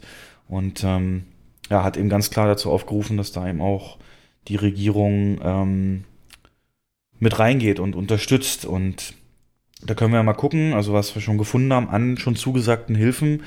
Ähm, es gibt ja, wie gesagt, diese Filmförderungsanstalt und die hat jetzt einen Fonds aufgelegt, ähm, Notfallfonds, ähm, siebeneinhalb Millionen ist ja schwer, es ist, es ist schwer, es ist eigentlich nicht viel, aber hilft erstmal. Ähm, und da, damit werden dann zum Beispiel äh, Darlehensforderungen werden, auf die wird verzichtet, Abgabezahlungen werden verzichtet, äh, Mahnverfahren werden nicht weiter verfolgt, schnelle Auszahlung von bereits bewilligten Fördermitteln, ganz unbürokratisch ähm, und äh, Vorschüsse auf künftige Förderungen und gilt eben auch unverzüglich und ähm, das ist so eine Sache, die äh, übrigens aber auch dazu führt, für die Zukunft, wenn wir dazu kommen, dass natürlich die Mittel dann aufgebraucht sind und die Förderung von Kinos im nächsten Jahr einen erheblichen Dämpfer erhalten wird, weil die machen ja im Prinzip auch jetzt gerade keine Einnahmen, die FFA, die auch immer von der Abgabe, ich glaube, vom Ticketpreis auch lebt. Ähm, dann gibt es natürlich die für reine schnelle Liquidität, die KfW, die Kreditanstalt für Wiederaufbau, die auch gesagt hat, hier zinsfrei und Darlehen und ihr könnt euch Geld erstmal um liquide zu bleiben da holen, aber auch das muss natürlich irgendwann zurückgezahlt werden. Das ist genau die Frage, wie lange es dauert. Und ich habe eine kleine Sache entdeckt, ähm, eine Website namens hilfdeinemkino.de, da kann jeder sich beteiligen, äh, ist einem von der größten Kinowerbungsvermarkter Deutschlands, äh, wo man sich dann zuerst auf der Seite sein Lieblingskino in Deutschland anklicken kann und dann so vier, fünf Spots, äh, Werbespots sehen kann, wobei das nicht wirkliche Werbespots sind, sondern teilweise wirklich nahegehende und schön erzählte Anekdoten von, von Filmschaffenden über ihre Kinobesuche. Ähm, und dann geht ein Teil der Einnahmen auf jeden Fall auch an, an das Kino. Ähm, hast du noch was entdeckt, was, was jetzt schon aktiv gemacht wird, damit Kinos sich über was halten können? Mhm. Zum Beispiel gibt es in Nordrhein-Westfalen die Film- und Medienstiftung. Und die haben konkrete Soforthilfemaßnahmen beschlossen für ähm, betroffene Kinos, Was machen die? um ähm, un- unbürokratische und äh, greifende Liquiditätshilfe zu schaffen. Und zwar ist es bei denen so, dass alle Kinos, die mit dem mit einem Kinoprogrammpreis ähm, für vielfältiges Programm ausgezeichnet wurden, also man merkt, es richtet sich schon an lokale und kleinere Betreiber, Ja, ja. die erhalten nachträglich eine Aufstockung dieser Prämie in Höhe von 5000 Euro. Mhm. Ähm, was natürlich schon mal so ein bisschen Puffer schafft. Na, gerade für so kleine, ne? Beträge. Da ist das ein hoher Betrag, ja. Genau, und ähm, dann habe ich noch was gefunden. Genau, das, was du gesagt hast, ist von, äh, von einer Werbeweichachfirma initiiert worden. Und Netflix hat wohl einen Hilfsfonds in Höhe von 100 Millionen Dollar aufgesetzt. Ähm, da ist es mir allerdings nicht klar, inwiefern das die Kinos tangiert, ob da Kinos mit involviert sind. Das wäre so eine Sache, die ich eigentlich befürworten würde, weil Netflix ist ja, gerade die Streamer sind, äh, profitieren ja eigentlich schon von der Krise und äh, vielleicht sollte man dann irgendwie einen Fonds machen, um ähm, den, den Produzenten in Kinos und die Verwertungskette aufrechterhalten zu können. Nee, also da habe ich ganz, also habe ich auch gelesen, aber der, der von Netflix, der Fonds, der geht rein an die Produktion. An Geht rein eben- an die Produktion, ne? Genau, weil davon sind die natürlich. Also ich ähm, lese hier was von, von Drittorganisationen, aber da wird halt nicht äh, genau gesagt, was es für welche sind. Ähm, dann habe ich gelesen, dass das Chemnitzer Metropolkino ähm, selbst was auf die Beine gestellt hat, und zwar eine Crowdfunding-Kampagne. mhm. Dort kann man tatsächlich als äh, Kinofan oder als Fan des Kinos auch ein kleiner Betreiber, ein regionales Kino, wohl sehr, sehr beliebt und sehr bekannt in der Stadt. Und da können die ähm, Stammgäste, Kinofans äh, sich dort finanziell dran beteiligen, um das Kino am Leben zu erhalten. Wie das genau aussieht, stand da auch nicht, aber das sind so, so kleine Sachen, die ähm, in, wie ich finde, immer, immer mehr zunehmen. Aber ja. wie du schon sagtest, wird auch, äh, klingt jetzt vom Namen auch nach so einem familiengeführten oder Kommunalkino. Genau. Und ähm, ja, das sind natürlich dann immer eher die, sag ich mal, Sympathieträger. Ist ja, ist ja, Richtig, ist genau. ja oft so auch äh, in dieser Diskussion ne, Kommerzkino gegen eben Kunstkino in Anführungszeichen. Aber man darf nie vergessen, auch an, an, an diesen großen Ketten hängen halt Menschen, die Jobs bei uns hatten. Und äh, da sollte man von solchen Abstufungen, glaube ich, auch nicht äh, Abstand halten. Ich hatte jetzt letztens mit einer Kollegin, äh, die hatte auch dieses ähm, Hilft einem Kino geteilt bei sich auf dem Facebook. Da kam dann sofort auch Kommentar nach dem Motto, äh, ja, ne, Riesenunternehmen, was ist mit den Kleinen und Ihr so. habt doch genug Geld, ja. Ja, genau. Und ähm, das ist halt schade, dass es in dem Zusammenhang sowas gibt, aber natürlich geht es hier um jedes einzelne Kino. Und ähm, ja, äh, wird, Ja, wird ich auf jeden Fall spannend. Ich habe noch ein, eine Schlagzeile gefunden, dass die Länderförderer, die deutschen Länderförderer, einheitliche Hilfsmaßnahmen für die Film- und Medienbranche beschlossen haben. Auch da ist es nicht konkret, also wie diese aussehen soll, ob das jetzt wirklich eine unkomplizierte Kreditvergabe ist oder Fördermittel, keine Ahnung. Ähm, aber wie du schon sagst, Kredite müssen irgendwann auch mal zurückgezahlt werden. Da wird man in der Zeit aber sicherlich auch einen höheren oder längeren Zeithorizont ansetzen. Mhm. Denke ich auch, Liquidität wird das kleinste Problem. Und aber was da eben am Anfang, was ich da gesagt habe, du wirst es halt nicht reinholen können. Diesen Ausfall an Besuchern, den wirst du halt aus Jahr nicht kompensieren und das wird sich halt eine Weile auch dauern, da kommen wir noch zu. Ähm, ich würde nochmal global äh, ein bisschen den Einblick geben wollen. In dem Sinne, äh, wie sieht's denn im Rest der Welt eigentlich aus? Äh, denn nach und nach, also es betrifft ja jedes Land, ist ja die Pandemie halt. Und äh, mittlerweile ist halt auch in den USA ähm, von den 5000 Kinos oder was sind noch 500 offen. Ähm, da finde ich, haben sie es aber erstmal schon auch äh, auf ihren, diese Schließung ganz anders mit diesem typisch amerikanischen Optimismus auf den Social Media Kanälen verbreitet, wirklich mit, mit teilweise ähm, Inter also Pause-Bildschirm einfach nur eingeblendet, dass man eben sieht, es ist nur eine Pause oder einen kurzen Spot, wo eben I'll be back äh, kommt und, und, und so ein bisschen anders. Wenn ich so in Deutschland geguckt habe, waren das oft nur so Texttafeln, wo drauf stand, ähm, ja, haben hier Virus und haben erstmal zu. Ähm, also sehr viel optimistischer und ganz klar, das hat noch nie so gut gepasst. To be continued ähm, sollte ein Hashtag werden, der, der eben auf die Kinobranche entsprechend besonders zielt. Auf jeden Fall hatten die jetzt letztes Wochenende das schlechteste Boxoffice seit 22 Jahren. Es ist gegenüber dem Vorwochenende 97% abgerauscht, natürlich, weil eben diese ganzen Kinos dann eben auch zu haben. Und ganz witzig, eine Kinoform hat davon profitiert. Das sind nämlich diese 400 oder 500 Kinos, Mhm. die es noch gibt fast. Du weißt, worauf ich hinaus Habe ich will? auch gelesen. Ja. Die Autokinos. Ja. ja. Genau. Gibt's äh, ja nicht mehr viele. Kalifornien, Kansas, Oklahoma, Missouri habe ich jetzt gelesen. Die haben doppelt so viele Tickets natürlich verkauft, weil der Ka Kontakt eben pro Person so gering ist. Maximal Karten kaufen, Karten kontrollieren und das geht auch durch eine Scheibe durch und ähm, wird aber dauerhaft auch ja kein, keine Renaissance erfahren, denke ich mal. Ähm, aber eine willkommene Abwechslung und die Leute kommen mal raus ne, in, ihrem, in ihrem Auto. Mhm. Ähm, denn im Nahen Osten, die Region, gibt es nur noch drei Länder, die Kinos offen haben: Bahrain, Oman und Ägypten. Und ähm, was jetzt die Schließung angeht in den UK, wollte ich mal drauf hinaus, gibt es zwei komplett verschiedene Ansätze, wie Kinos damit umgehen. Eine Kette, Cineworld, hat gesagt, wir machen hier einen groß angelegten Personalabbau. Also die haben offen kommuniziert, äh, wir werden jetzt so viel Mitarbeiter, ähm, wie es für uns geht, äh, äh eben, eben auch äh, ja, auf die Straße setzen, mehr oder weniger. Und dann gibt es so Ketten, äh, die dann zum Beispiel sagen, wir werden safe drei Monate halten wir unserem Personal fest. Und ähm, was beide vereint, ist so ein bisschen der Ruf nach der Regierung, die eben jetzt sagen, ähm, ja, 2008, 2009 in der Bankenkrise habt ihr da Milliarden gehabt für irgendwelche Bankenfuzis, die zu retten. Und jetzt geht es hier halt um echte Menschen, echte Existenzen. Ähm, da ist der Staat jetzt genauso gefordert wie damals, nur eben, dass es jetzt ähm, ja, äh, eben alle betrifft.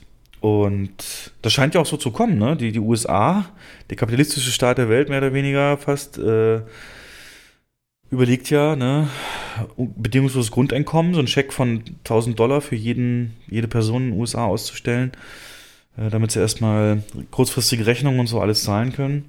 Ähm, schon krass, diese Veränderungen, die da eben ja. reinkommen.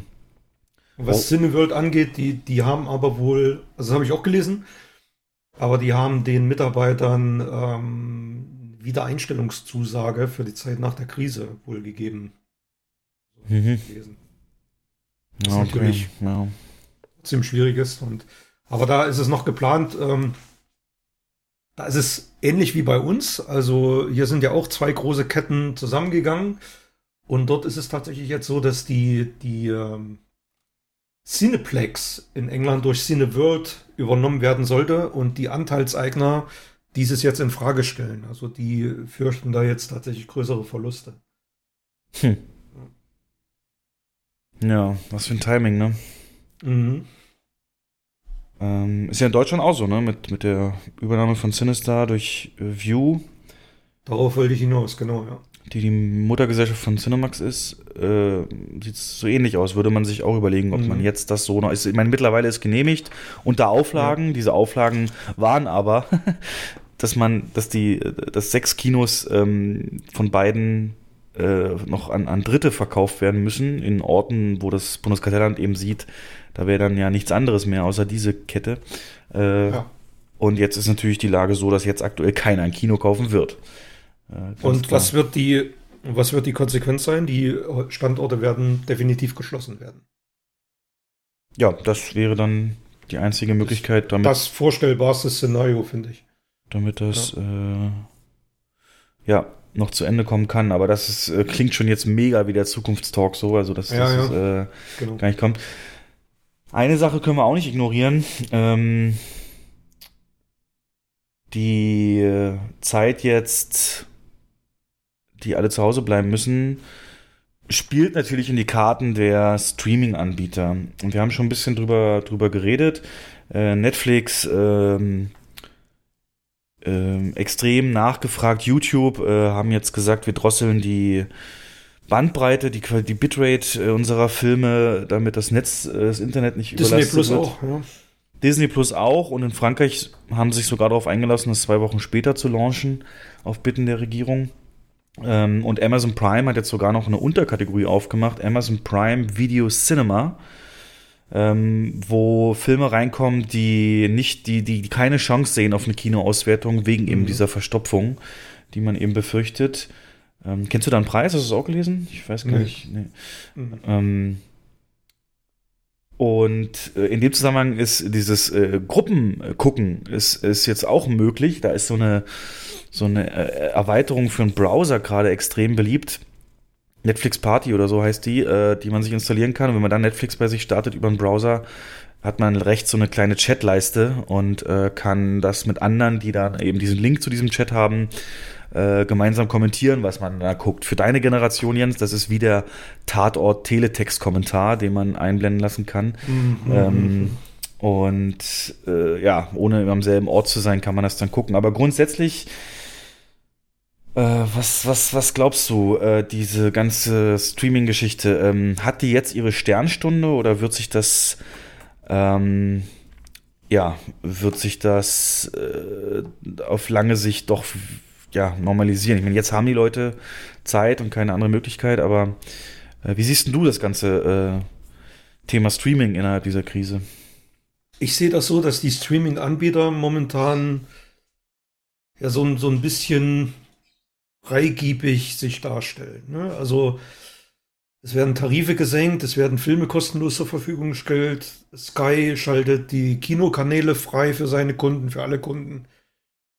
Und also man, man muss nicht dumm sein oder man muss nicht ähm, klar stehen auch finanzielle Interessen dahinter. Also man versucht, versucht da jetzt natürlich in dieser Zeit auch Abonnenten zu fangen und zu ähm, neue Abonnenten zu, zu äh, generieren und äh, die, diese Krise für sich zu nutzen. Aber ich habe keine Ahnung. Ich weiß es wirklich nicht, wie das in einem halben Jahr aussehen wird. Wie ist denn bei dir? Ist der Konsum gestiegen oder bleibst du bei Blu-rays, wenn du jetzt sagst, du guckst mehr Filme oder was? Wie ist bei dir? Ähm, vom Verhältnis ist es ungefähr gleich, würde ich sagen. Es ist nur in allen Bereichen etwas stärker geworden, aber ich gucke jetzt nicht mehr Streaming als vorher. Und Disney Plus, bist du schon gebucht? Nee, habe ich noch nicht. Ich meine, jetzt wäre es natürlich sogar in der Lage, ne, mit, gut, du jetzt vielleicht nicht, aber 30 Staffeln Simpsons, der Marvel-Katalog, Star Wars-Katalog, ähm, gut, das haben wir meisten alle auch auf, auf Blu-ray, aber mhm. ähm, wäre natürlich ein Argument. Ich hatte ja, ich hatte ja die Hoffnung, dass Sky irgendwie einen Deal mit denen abschließt, das hat jetzt die Telekom gemacht. Ja. Und, wenn, wenn du den ähm, Tarif hast, ne, kriegst du es irgendwie sechs Monate. Ja, habe ich. ich. Also ich habe zumindest Internet über die Telekom. Und ich weiß aber nicht, wie die das machen wollen. Also du kannst das über die buchen, dann kriegst du sechs Monate kostenlos. Aber wie kannst du das dann abrufen? Also ich habe keine Hardware von der Telekom, kein, kein Media Player oder sonst was. Deswegen ist mir da noch nicht klar, wie ich das dann gucken kann. Ja, gibt es doch bestimmt die App in deinem Smart TV oder so, ne? Du brauchst ja im Prinzip bloß Zugangsdaten. Und dann, äh, also für Disney Plus wird es keine extra Setup-Box geben oder so. Ähm, ja. ja. Das ist ja das Problem. Hast du den Marketing-Move mitbekommen, dass wir die erste Folge von Mandalorian gestern im Free TV gezeigt haben, um die Leute anzufixen?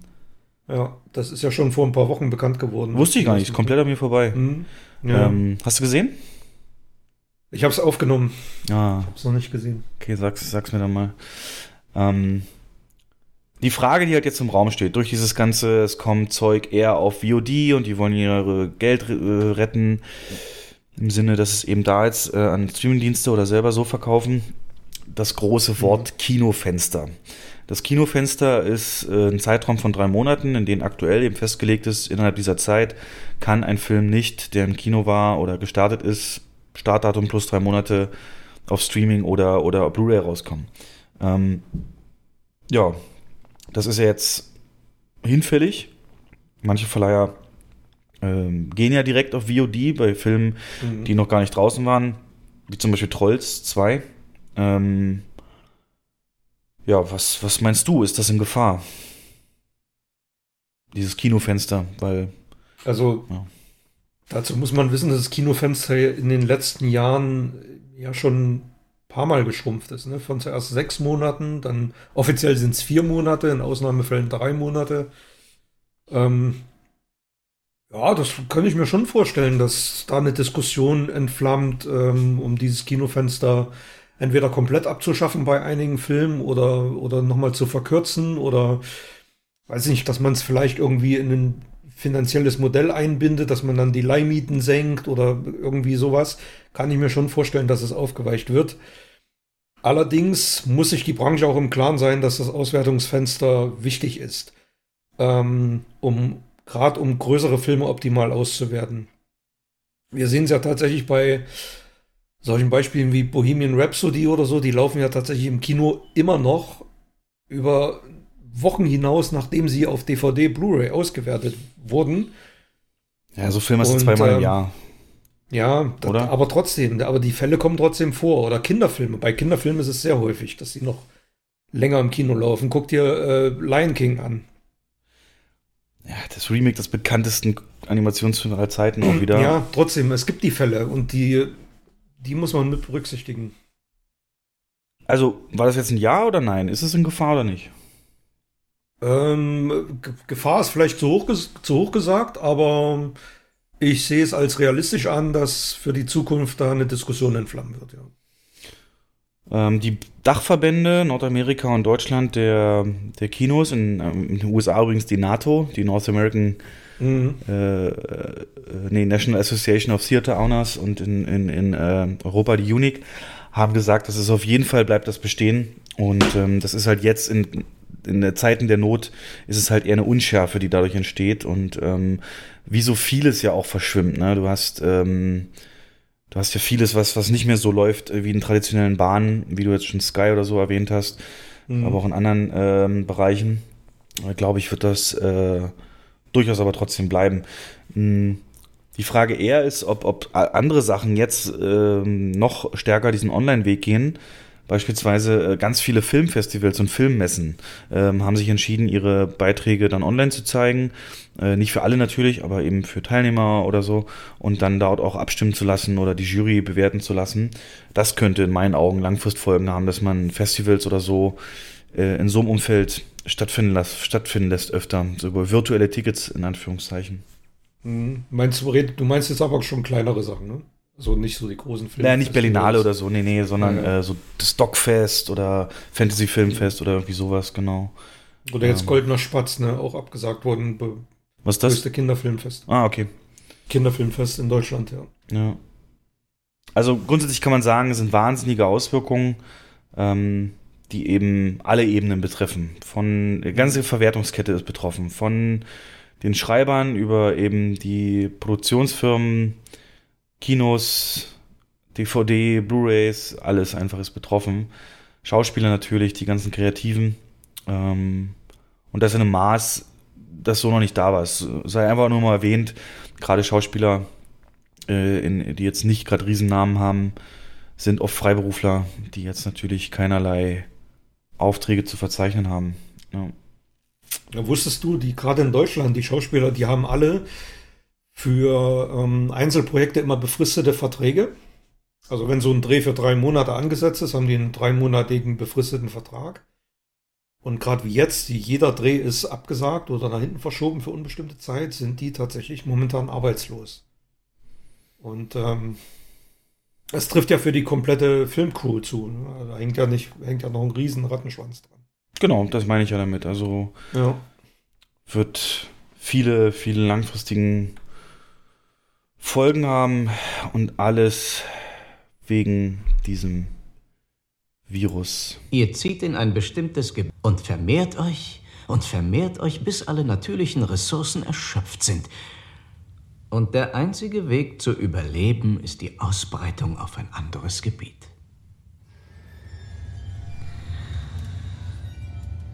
Es gibt noch einen Organismus auf diesem Planeten, der genauso verfährt. Wissen Sie welcher? Das Virus. Unser Agent Smith hat es damals schon gut beschrieben. Ähm, ja, sag mir doch mal, lass uns mal die Glaskugel auspacken. Und auch für mich. da muss ich, warte mal, Ja. bevor du weitermachst. Ähm, fernab von, vom, von der Filmbranche, aber es gibt noch ein Orakel in der Medienlandschaft, noch ein Nostradamus. Okay. Wusstest du, dass, dass es, ähm, dass der Autor Dean Kons ein Buch geschrieben hat mit dem Namen The Eyes of Darkness? Und zwar erschien 1981. Und dieses Buch, ähm, was meines Erachtens nach auch hätte gut verfilmt werden können, ist jetzt wieder in den Bestsellerlisten. Und warum? Virus. Weil, ähm, ja, und jetzt kommt, jetzt kommt äh, der Hammer in diesem Virus. Ähm, es spielt eine Frau der Hauptrolle, der ihr totgeglaubter Sohn als Gefangener in einem unterirdischen Versuchslabor dahin fristet und äh, wird dort für wissenschaftliche Experimente missbraucht. Und äh, dieses Versuchslabor liegt in China. Äh, dort wird ein Virus gezüchtet oder entwickelt mit dem Namen Wuhan 400, hm. der als Biowaffe verwendet werden soll. Und die Geschehnisse in diesem Buch spielen im Jahre 2020. Habe ich tatsächlich schon von gehört, ähm, mit dem kleinen Einschränkungen, dass die Quelle, also auch im Podcast habe ich das gehört, im anderen, dass in der Originalversion von 81 das Ding nicht Wuhan 400 heißt, sondern erst in der Neuauflage von 87. Ähm, das habe ich nicht überprüft oder so, okay. aber das ist das, was ich dazu gehört habe. Trotzdem natürlich auch 1987 ähm, das so zu nennen, wobei natürlich die Stadt an sich anscheinend sowieso äh, bekannt war, schon auch äh, seit Jahren eben für ihre hygienischen Umstände und, und da mit ihren, ihren mhm. Märkten mhm. und alles. Aber ja, es ist äh, teilweise richtig krass, wie damals ähm, die Folge von Akte X, ne, wo sie die Zwillingstürme ähm, äh, vorher gesagt haben, dass die. Das ist schon, das ist schon creepy, finde ich. Nee, oder war das nicht das von ist ja Tom genau, Clancy? Ja. Das, das, ist ja eine so eine Kiste, an der sich die ganzen Verschwörungstheoretiker momentan hochhangeln. Ähm, und das kann kein Zufall sein, etc. Ne? Ja, Zufall. Ich finde es schon ein bisschen creepy, aber. Jo. Zufall, Schicksal, ich sag immer. And I fear nothing, for all this, as the Force wills it. Alles ist so wie die Macht. nee, ähm, es wird auf jeden Fall, weil du es gerade erwähnst, 9-11, ähm, im Rückblick wird es wie damals bei 9-11 eine Zeit davor und danach geben äh, zu diesem Virus. Man wird, äh, wie man jetzt über die Zeit davor redet, war, weißt du noch, da konnte ich als Kind zum Flug, äh, zum Kapitän ins Cockpit und so. Und wie mhm. die Flughafenkontrollen viel einfacher waren damals und alles, ähm, wird das auch jetzt, ähm, wird das auch nach diesem Virus äh, eine andere Welt sein, hundertprozentig. Wir haben ja, merken es ja jetzt schon. Und mhm. wir wollen mal gucken, wie akkurat wir sind. Da gucken wir dann äh, zur Jahresrückblickfolge, wenn wir das nochmal aufmachen, diese Folge hier. Äh, wir gucken jetzt einfach mal dahin, wie die möglichen weiteren Entwicklungen aussehen könnten. Äh, ich kann ja mal kurz sagen, was so ein bisschen das Ausland macht dahingehend. Äh, es gibt ja Präzedenzfälle tatsächlich schon oder nee, lass uns die später machen. Ähm, erzähl mir erstmal dein Bauchgefühl. Also wird es A diesen Zeitpunkt geben, ab dem wieder in Anführungszeichen alles normal ist und B werden die Leute dann ins Kino gehen? Und wenn ja oder nein, wieso nicht? Oder was, wie, wie glaubst du, entwickelt sich das? Werden wir jemals wieder Business as usual haben? Ähm, muss ich mal voranstellen. Ich habe gestern einen interessanten Artikel von einem Zukunftsforscher gelesen. Mhm. Und der hat so ein Modell, da guckt man nicht in die Zukunft und überlegt sich, was in, in drei, vier, fünf Monaten ist, sondern man versetzt sich selber in die Zukunft und guckt zurück auf heute. Und äh, super interessant, ähm, und so die Headlines, weißt du noch vor einem halben Jahr, als alle Kinos zu waren? Weißt du noch vor einem halben Jahr, als wir äh, nicht ins Restaurant gehen können, konnten? Und ähm, das fand ich einen super interessanten Ansatz. Und deswegen, ich, ich finde es wirklich sehr schwer, jetzt in die Glaskugel zu schauen und äh, zu sagen, in einem halben Jahr ist alles wieder normal. Ähm, das hängt von so vielen Faktoren ab. Und was mich ein bisschen hoffen lässt, und die Mischung zwischen Hoffen und Bang ist so, hält sich bei mir so gerade die Waage, äh, sind die Entwicklungen in China. Dort kehrt tatsächlich gerade wieder ein bisschen Normalität ein. Die ersten Kinos öffnen wieder. Und ähm, das wäre so ungefähr der Zeitrahmen, den wir am Anfang des Podcasts genannt haben, so zwei, drei Monate. Aber ich kann mir persönlich nicht vorstellen, dass in in, in zwei oder drei Monaten, selbst wenn die Kinos wieder öffnen, dass wir wieder die Besucherzahlen schreiben können, die vor der Krise generiert wurden. Weil momentan in den Köpfen der Leute die Worte halte Abstand und vermeide soziale Kontakte einfach zu tief drin sitzen. Und um das wieder Ja, um, um, um da wieder Normalität reinzubekommen, das wird erheblich länger dauern als zwei, drei Monate. Das ist halt die ganz große Frage. Ähm, ob das jemals, also es ist mir jetzt schon, mir geht's jetzt schon so, wenn ich Filme gucke und ich sehe Menschenansammlungen, dann denke ich mir jetzt schon, äh, ihr hättet das jetzt alle. ihr werdet jetzt, mhm. äh, das ist total dumm, wie, was ihr da gerade macht. Und äh, ja, wir sind da in einer wahrlich besonderen äh, Situation, wo ich auch hoffe, dass es in 20 Jahren spätestens mal äh, so eine HBO-Miniserie gibt wie Tschernobyl, ähm, weil da ist sicherlich, ja, der Einfluss, wir sind halt jetzt mittendrin. Und ja. ich kann ja mal ein bisschen genauer, ich habe das äh, mal auch recherchiert, was du sagst. Ich würde mal ein bisschen weiter östlich noch gehen und erstmal einen anderen Gedanken äh, äh, vorschlagen. Japan. Japan geht so ein bisschen unter bei allem. Ne? Man redet über die Hotspots, man sagt hier China mega betroffen, Russland verfälscht die Zahlen, USA unvorbereitet und so weiter und so fort. Das kennt man alles. Aber was hat man schon großartig über Japan gehört? Das ist gar nicht so viel. Ne? Klar, jetzt mit den Olympischen Spielen ist das im Fokus und natürlich sind die auch betroffen. Aber wusstest du, dass Japan nicht landesweit ihre Kinos zu hatte, sondern es in Japan. Ja. Das wusstest du? Habe ich gelesen, ja. Okay. Ja, habe ich gestern erst gelesen. Da gibt es keine Ausgangssperren, da gibt es in keine Restaurants. Nein, nicht überall. Worden. Es gibt ja auch schwer Betroffene. Ja, ja. Aber, aber, aber ja, aber genau. nicht. Ja, ja, genau. Ja, erzähl du weiter. Ja, nee, aber, ich, also, habe ich gelesen. Ähm, also es gibt natürlich Schulen waren da auch zu teilweise, die jetzt erst wieder aufmachen und so. Also die haben auch schon mhm. Vorsichtsmaßnahmen mhm. betroffen, aber auch Kinos in manchen Provinzen, aber eben nicht überall. Und ähm, sind also im, in der Summe bei weitem nicht so schwer getroffen wie wir. Und jetzt ist die Idee da, dass alles, wofür wir die Japaner früher so belächelt haben, dass sie sich nicht die Hand geben, sondern sich verbeugen, dass sie so auch schon im Alltag immer mit Atemschutzmaske rumrennen, dass die ihre Automaten damit Frischluft haben und alles, dass die diese Hightech-Klos haben, die sich super hygienemäßig da äh, selbst reinigen an, an allen möglichen Plätzen, äh, generell eben diese Verhaltensweisen, dass das denen jetzt den Arsch gerettet hat, mehr oder weniger, ne?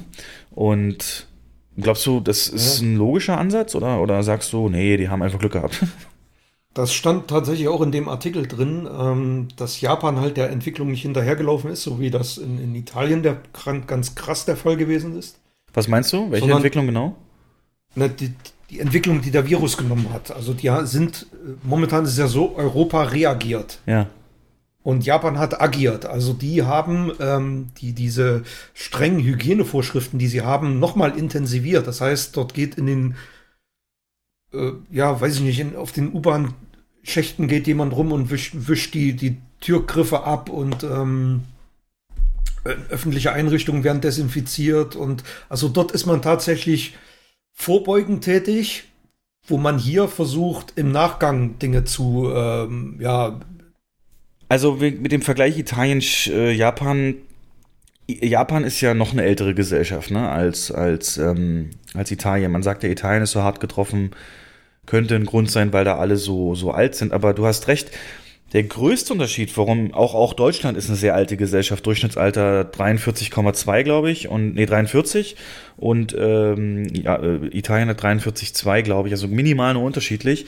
Und es ist jetzt so, dass äh, wie, genau diese Hygienesachen, die du erwähnt hast, dass eben, äh, denk mal an den typischen italienischen Familienlebensstil, da lebt die ganze Familie von Uroma bis, bis Kind leben halt oft zusammen in ihren Häusern mhm. und Wohnungen. Mhm. Und, und, und so wurden halt so schnell und so viel die alten Menschen auch äh, infiziert. Und deswegen haben die jetzt auch so eine hohen Todesraten. Ich meine, Japan, was fällt dir als allererstes ein, wenn du an alte Menschen in Japan denkst? Da denkst du doch an Pflegeroboter. Die pushen es doch so, dass da die Pflege auch äh, über Roboter. Naja, du, ähm, dass das so dargestellt wird. Ich glaube, du hast völlig recht, dass wenn du sagst, ähm, die waren schon hoch, die Standards, die, die, die haben einen normalen Standard, den wir gerade versuchen. Selbst ich merke es, oder ich habe es heute gemerkt, ähm, ich wollte noch mal kurz einkaufen nach der Arbeit und äh, dass ich ich habe es richtig gemerkt, wie ich jetzt eigentlich einen Drang hätte nach Handschuhen im Supermarkt gehabt haben. Wollte ich gerne haben so. Also es war auf einmal in meinem Bewusstsein. Und das leben die halt schon sehr viel stärker. Und ähm, deswegen ein Riesenvorteil. Ja. Und deswegen war es dann auch nicht schwer, das Ganze noch ein bisschen zu erhöhen, diesen Standard, ja. Mhm. Aber ich muss auch ganz ehrlich sagen, ich habe das bis vor ein paar Wochen noch extrem belächelt, Ähm, also du siehst es ja, wenn du im Fernsehen irgendwelche Berichte aus Japan siehst, die rennen alle mit Mundschutz rum. Ja, aber auch so schon, ja. Und ich habe die immer alle für bescheuert gehalten, mhm. was das soll. Aber ja. Die sind halt ähm, von der Vogelgrippe damals, die ja mehrheitlich fast nur in Asien war, ähm, extrem geprägt. So also ist die Erklärung bei einem Artikel, den ich gelesen habe, mhm. und haben gesagt, nie wieder soll das passieren. Also die haben ihre Lektion damals schon eben bekommen. Und das ist halt wirklich, wirklich, wirklich krass. Und ähm, ja, glaubst du, glaubst du, glaubst du realistischerweise wird so ein Bewusstsein entstehen bei den Menschen, dass die, dass, dass wir, also nicht, dass wir uns jetzt unbedingt verbeugen nur voneinander, aber kann ja sein, Handschläge, dass die abnehmen oder, oder dass Masken doch eher zum Alltagsbild irgendwann gehören, dass diese Reinigung von äh, öffentlichen Verkehrsmitteln und so noch sichtbarer zum Standard wird. Ähm, oder hast du das Gefühl, jeder will hauptsächlich möglichst schnell zurück zum Status quo normal? Ähm, weil das ist mein Eindruck, Jens, den ich habe, dass möglichst alle Leute sagen sich so, wenn alles wieder normal ist und wenn das vorbei ist, dann.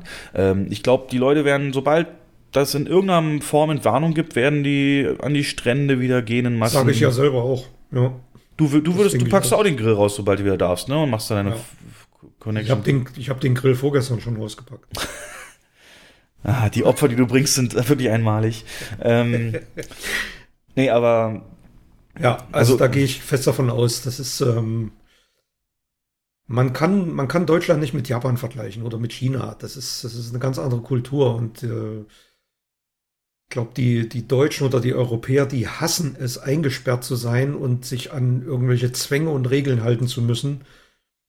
Und ähm, ich glaube schon, dass sobald die Sache so weit eingedämmt ist oder sich so weit normalisiert hat, dass es einen Impfstoff gibt und dass dann die Menschen wieder in ihr stinknormales Leben.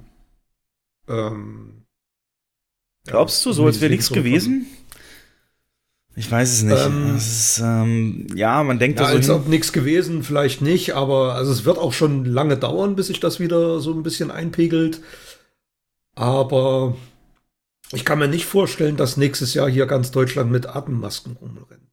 Wenn sie einkaufen gehen oder mit dem Bus fahren oder Ja, das heißt ja in Japan jetzt auch nicht jede einzelne Person, aber es ist ja. halt, ja, weil wenn wir davon reden, das wird eine Welt davor und danach gehen, gut, das kann sich natürlich auch auf Homeoffice mhm. und sowas beziehen, aber, oder wird sich auch darauf beziehen, dass man auch viel mehr Technik auch nutzt, äh, ähm, noch viel mehr, aber.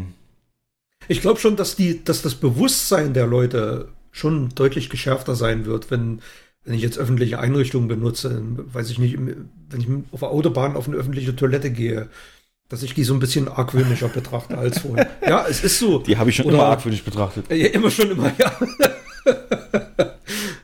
ähm, ja, aber ich könnte mir schon vorstellen, dass so, oder wenn man in den Supermarkt geht, dass man tatsächlich über den, den Griff vom, vom Wagen drüber wischt vorher. Ja. So, so Kleinigkeiten. Aber ich kann mir nicht vorstellen, dass es so krass wird. Ähm, dass jetzt hier jeder Kontakt meidet und. Es werden so kleine Sachen sein. Es geht auch auf Dauer nicht, ja. Ich glaube, wir werden es erleben, dass viel weniger mit Bargeld gezahlt wird hinterher. Dass hm, wir das immer, immer mehr kontaktlos, dass das viel mehr zunimmt bei uns. Ähm, unabhängig davon, du hast eben China auch erwähnt und auch da habe ich recherchiert. Und es ist jetzt so, dass äh, nach Einzelgenehmigung. Also du kannst nicht sagen, China macht wieder auf, sondern es sind wirklich einzelne Regionen, die Nach erlauben, ja. wieder aufzumachen. Ich glaube, so wird es in Deutschland auch, dass wir nicht deutschlandweit diesen Stopp bekommen, sondern jedes Bundesland wird das für sich entscheiden. Ist ja aufgrund des Föderalismus eh so. Ähm, und hier gibt's konkrete Zahlen. Und zwar in Wuhan hat es 60 Tage gedauert, bevor das wieder ähm, losgehen durfte. Wuhan selbst, also glatt zwei Monate. Und in der Provinz Xinjiang äh, war ein Gradmesser, da gab es 27 Tage keine Neuinfektion. Also ich glaube, es wird irgend so eine Art Gradmesser geben, ähm, Neuinfektionen beispielsweise oder eben ja äh, Krankheitsfälle. Ähm, wenn die, die werden natürlich zurückgehen irgendwann und wenn die halt eine gewisse Zeit auf Null bleiben, so dann wird vielleicht sogar Landkreis für Landkreis da Entscheidungen getroffen. In Deutschland weiß ich nicht, aber in China ist es so. Und da war es so, da hat jetzt äh, vor einer Woche Montag hat dort ähm, in dieser Xinjiang-Provinz äh, haben Kinos wieder aufgemacht. Es sind insgesamt 17 gewesen, die da, also nur als Beispiel jetzt in dieser Region aufmachen durften. Und ähm, das alles per Soft Opening. Das heißt, die hatten einfach wieder auf. Ja, die haben das nicht groß Brimborium drum gemacht, kein, Mhm, kein DJ sich geholt oder so. Ähm, und da gibt's auch Zahlen tatsächlich. An diesem ersten Tag hat das erfolgreichste von diesen 17 Kinos ähm, 371 Tickets verkauft und ganz, ganz viele andere, aber auch nur ein bis zwei Tickets. Ähm, das heißt, äh, ja, 371, um das mal in, ins Verhältnis zu werfen, wir sind in einer Stadt mit 200.000 Einwohnern knapp, bisschen drunter. Ähm, und das ist für uns ein, ein schwacher Montag oder ein normaler Montag. Äh, normaler Montag. Genau. Ähm, jetzt hat man sich, ja, also, also da können, dann können wir jetzt nicht sagen, wie da die Regierung vorgehen wird. Es gibt auf jeden Fall aber Umfragen, auch in China gemacht worden, wie denn die Prioritäten sind ähm, nach dem Abebben dieser Epidemie und wann die Leute wieder ins Kino gehen würden. Und da haben 30 Prozent der Befragten gesagt, sie würden sofort wieder ins Kino gehen. Das ist so das, ähm, wo sie echt am meisten drauf warten.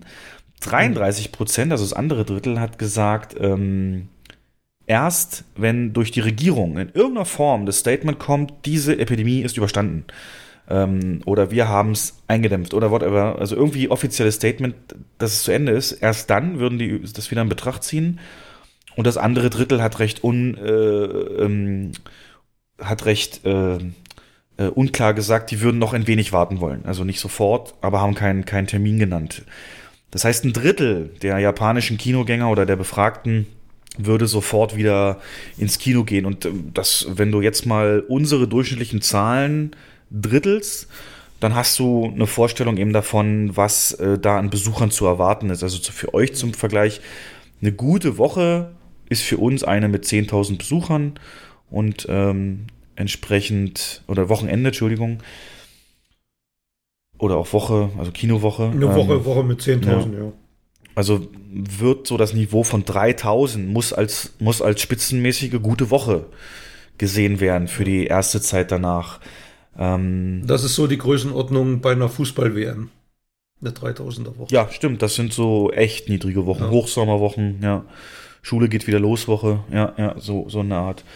Ähm, jetzt ist es so, dass die Anfang Mai großflächig den Betrieb wieder aufnehmen werden äh, in China.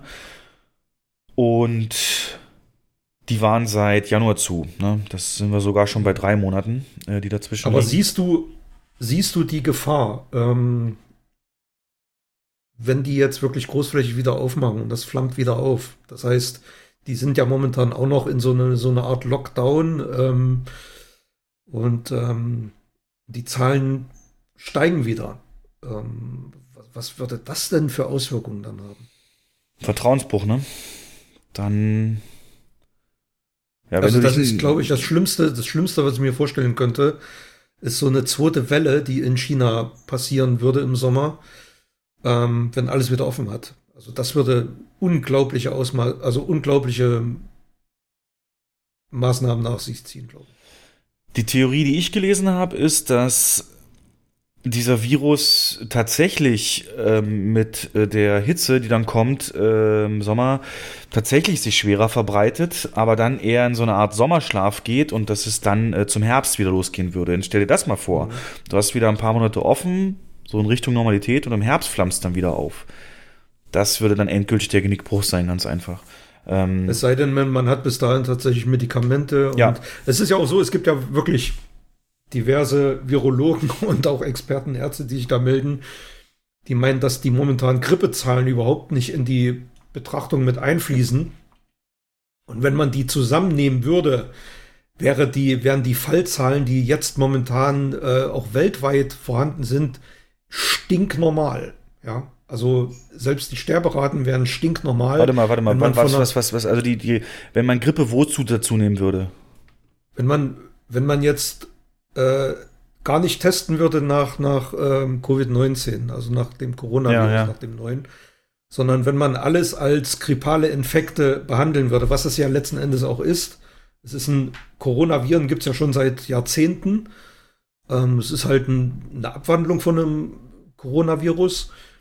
Und wenn man das alles als ähm, Grippeerkrankung komplett sehen würde, dann wären die insgesamt die Zahlen nicht höher, als sie sonst auch waren.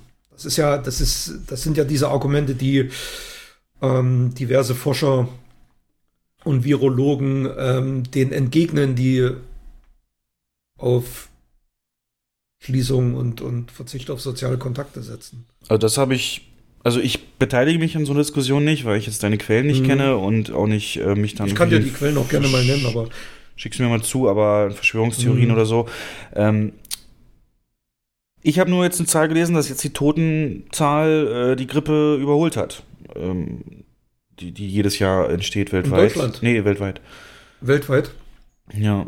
Naja, gut, ist natürlich sehr ungleich verteilt, aber wir stehen ja auch Mhm. weltweit erst noch am Anfang. Ich habe heute erst wieder gelesen, dass Florida in den USA wird das wird das wird das höllische Epizentrum dieser Sache und da wird Italien wird da Mhm. aussehen wie ein Waisenkind dagegen, ähm, weil Florida ja so ein bisschen dieser Rückzugsort für die alten Leute ist und da sagen die Leute Ja, die sind so zwei, drei Wochen zurück, ja. ja, äh, gerade da unten sagen dann auch die ganzen, die Behörden sind halt nicht vorbereitet, die Strände sind nicht zu und alles viel zu spät eingeleitet und so weiter. Das wollte ich übrigens auch noch sagen, wenn wir immer davon reden, ja, China hatte zwei Monate zu und machen jetzt wieder auf. Das war alles sehr, sehr viel strikter in China. Ne? In China haben die Ja. schon eine extreme Überwachung, mit denen sie das ganze Kontaktketten nachverfolgen konnten, die wir halt in der Form nicht haben. Ich habe Geschichten gelesen, dass wenn du in, in Wuhan gegen deine Ausgangssperre, Quarantäne oder so verstößt und die kriegen das mit, dann schweißen die die Tür zu von außen, ähm, dass du nicht mehr rauskommst. Solche Sachen. Und das ist natürlich in der Form hier nicht möglich. Ah, auch gut so, aber führt eben auch dann eben zu diesem Leichtsinn. Ähm, ich hatte jetzt letztens in unserer, Ja. in unserer Stadt, wo wir sind, habe ich einen Polizeitweet äh, Nachricht gelesen, dass die, ähm, ich glaube, das war noch Freitag oder so, äh, äh, mitgekriegt haben, dass einige zu einer Corona-Party an dem ähm, stadtbekannten Brunnen einladen. Und ähm, das ist äh, Wahnsinn gewesen. Da hast du auch richtig gemerkt, wie der sauer die darauf sind. Also auf jeden Fall kann man das jetzt nicht extrapolieren und sagen, jetzt dann plus zwei Monate wird es sein. Also jetzt mal mein Tipp als Nostradamus, spiele ich dann auch mal eine Folge später ein. Ich sage, dass wir Anfang Juli über Soft Openings und sowas nachdenken werden. Anfang Juli Mhm. wird so ähnlich dann gehen.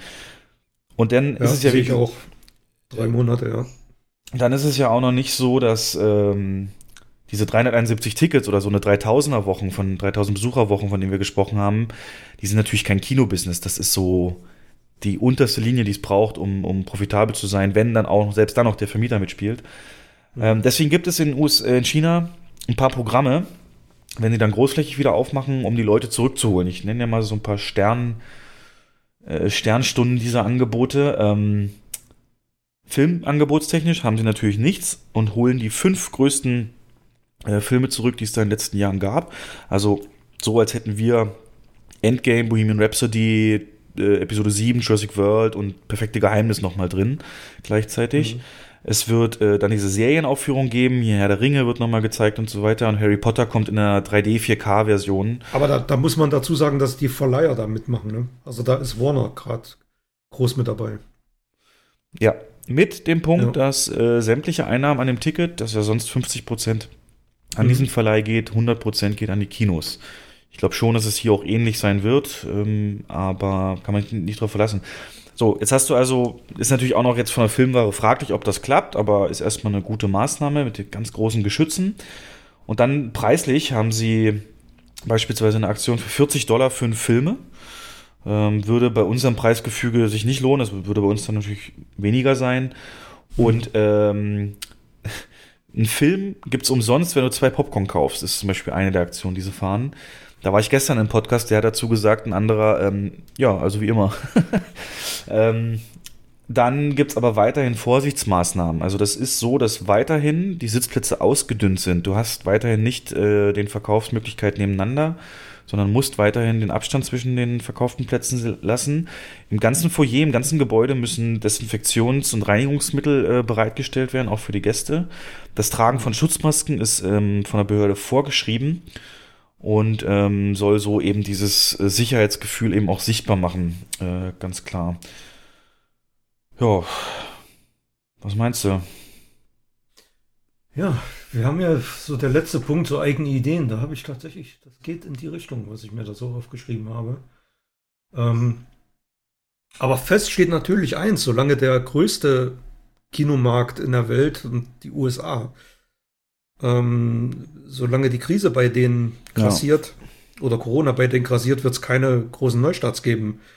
Wird kein Tenet laufen, wird kein, kein Black, Wid äh, Black Widow laufen oder sonst irgendwas. Und, Glaubst du, da ähm, warten die Studios auf, auf, ähm, Auf den Rest, auf da warten die auf die USA oder was? Muss. Die, die muss. Warum? Die Studios.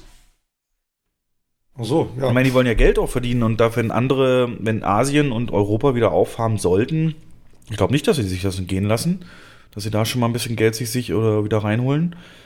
Weil, guck mal, wir kommen ja aus einer Welt, die, die teilweise Monate ähm, Versatz drin hatte zwischen den äh, Filmen und, und. Aber, aber wie erklärst du dir dann äh, die frühen Stadtverschiebungen, als nur China betroffen war? Da gab es ja schon einige Studios, die, die ihre Filme nach hinten verschoben Ja. haben. Da hätte man ja auch sagen können, okay, man kann Bond erstmal in Deutschland starten oder in Europa starten, als Europa noch nicht betroffen war. Ähm, Nee, das Asia- hat man ja der- auch nicht getan. Ja, der asiatische also Markt das schon Club. ist doch riesig. Also auf den verzichten Ja. wäre dumm. Ja, aber man hätte ja sagen können, äh, man release die Filme im asiatischen Markt in einem halben Jahr. Und das ist ja genau das Argument, was jetzt, was du jetzt gesagt hast. Ja, aber da war es ja andersrum. Da standen wir am Anfang von diesem Ausbruch. Und ich meine, ganz dumm sind die Verleiher auch nicht und können sich wohl ausrechnen, dass so ein Virus nicht zwingend äh, in Ja. China äh, contained wird. Ich glaube, das habe ich gestern auch in so einem Podcast besprochen.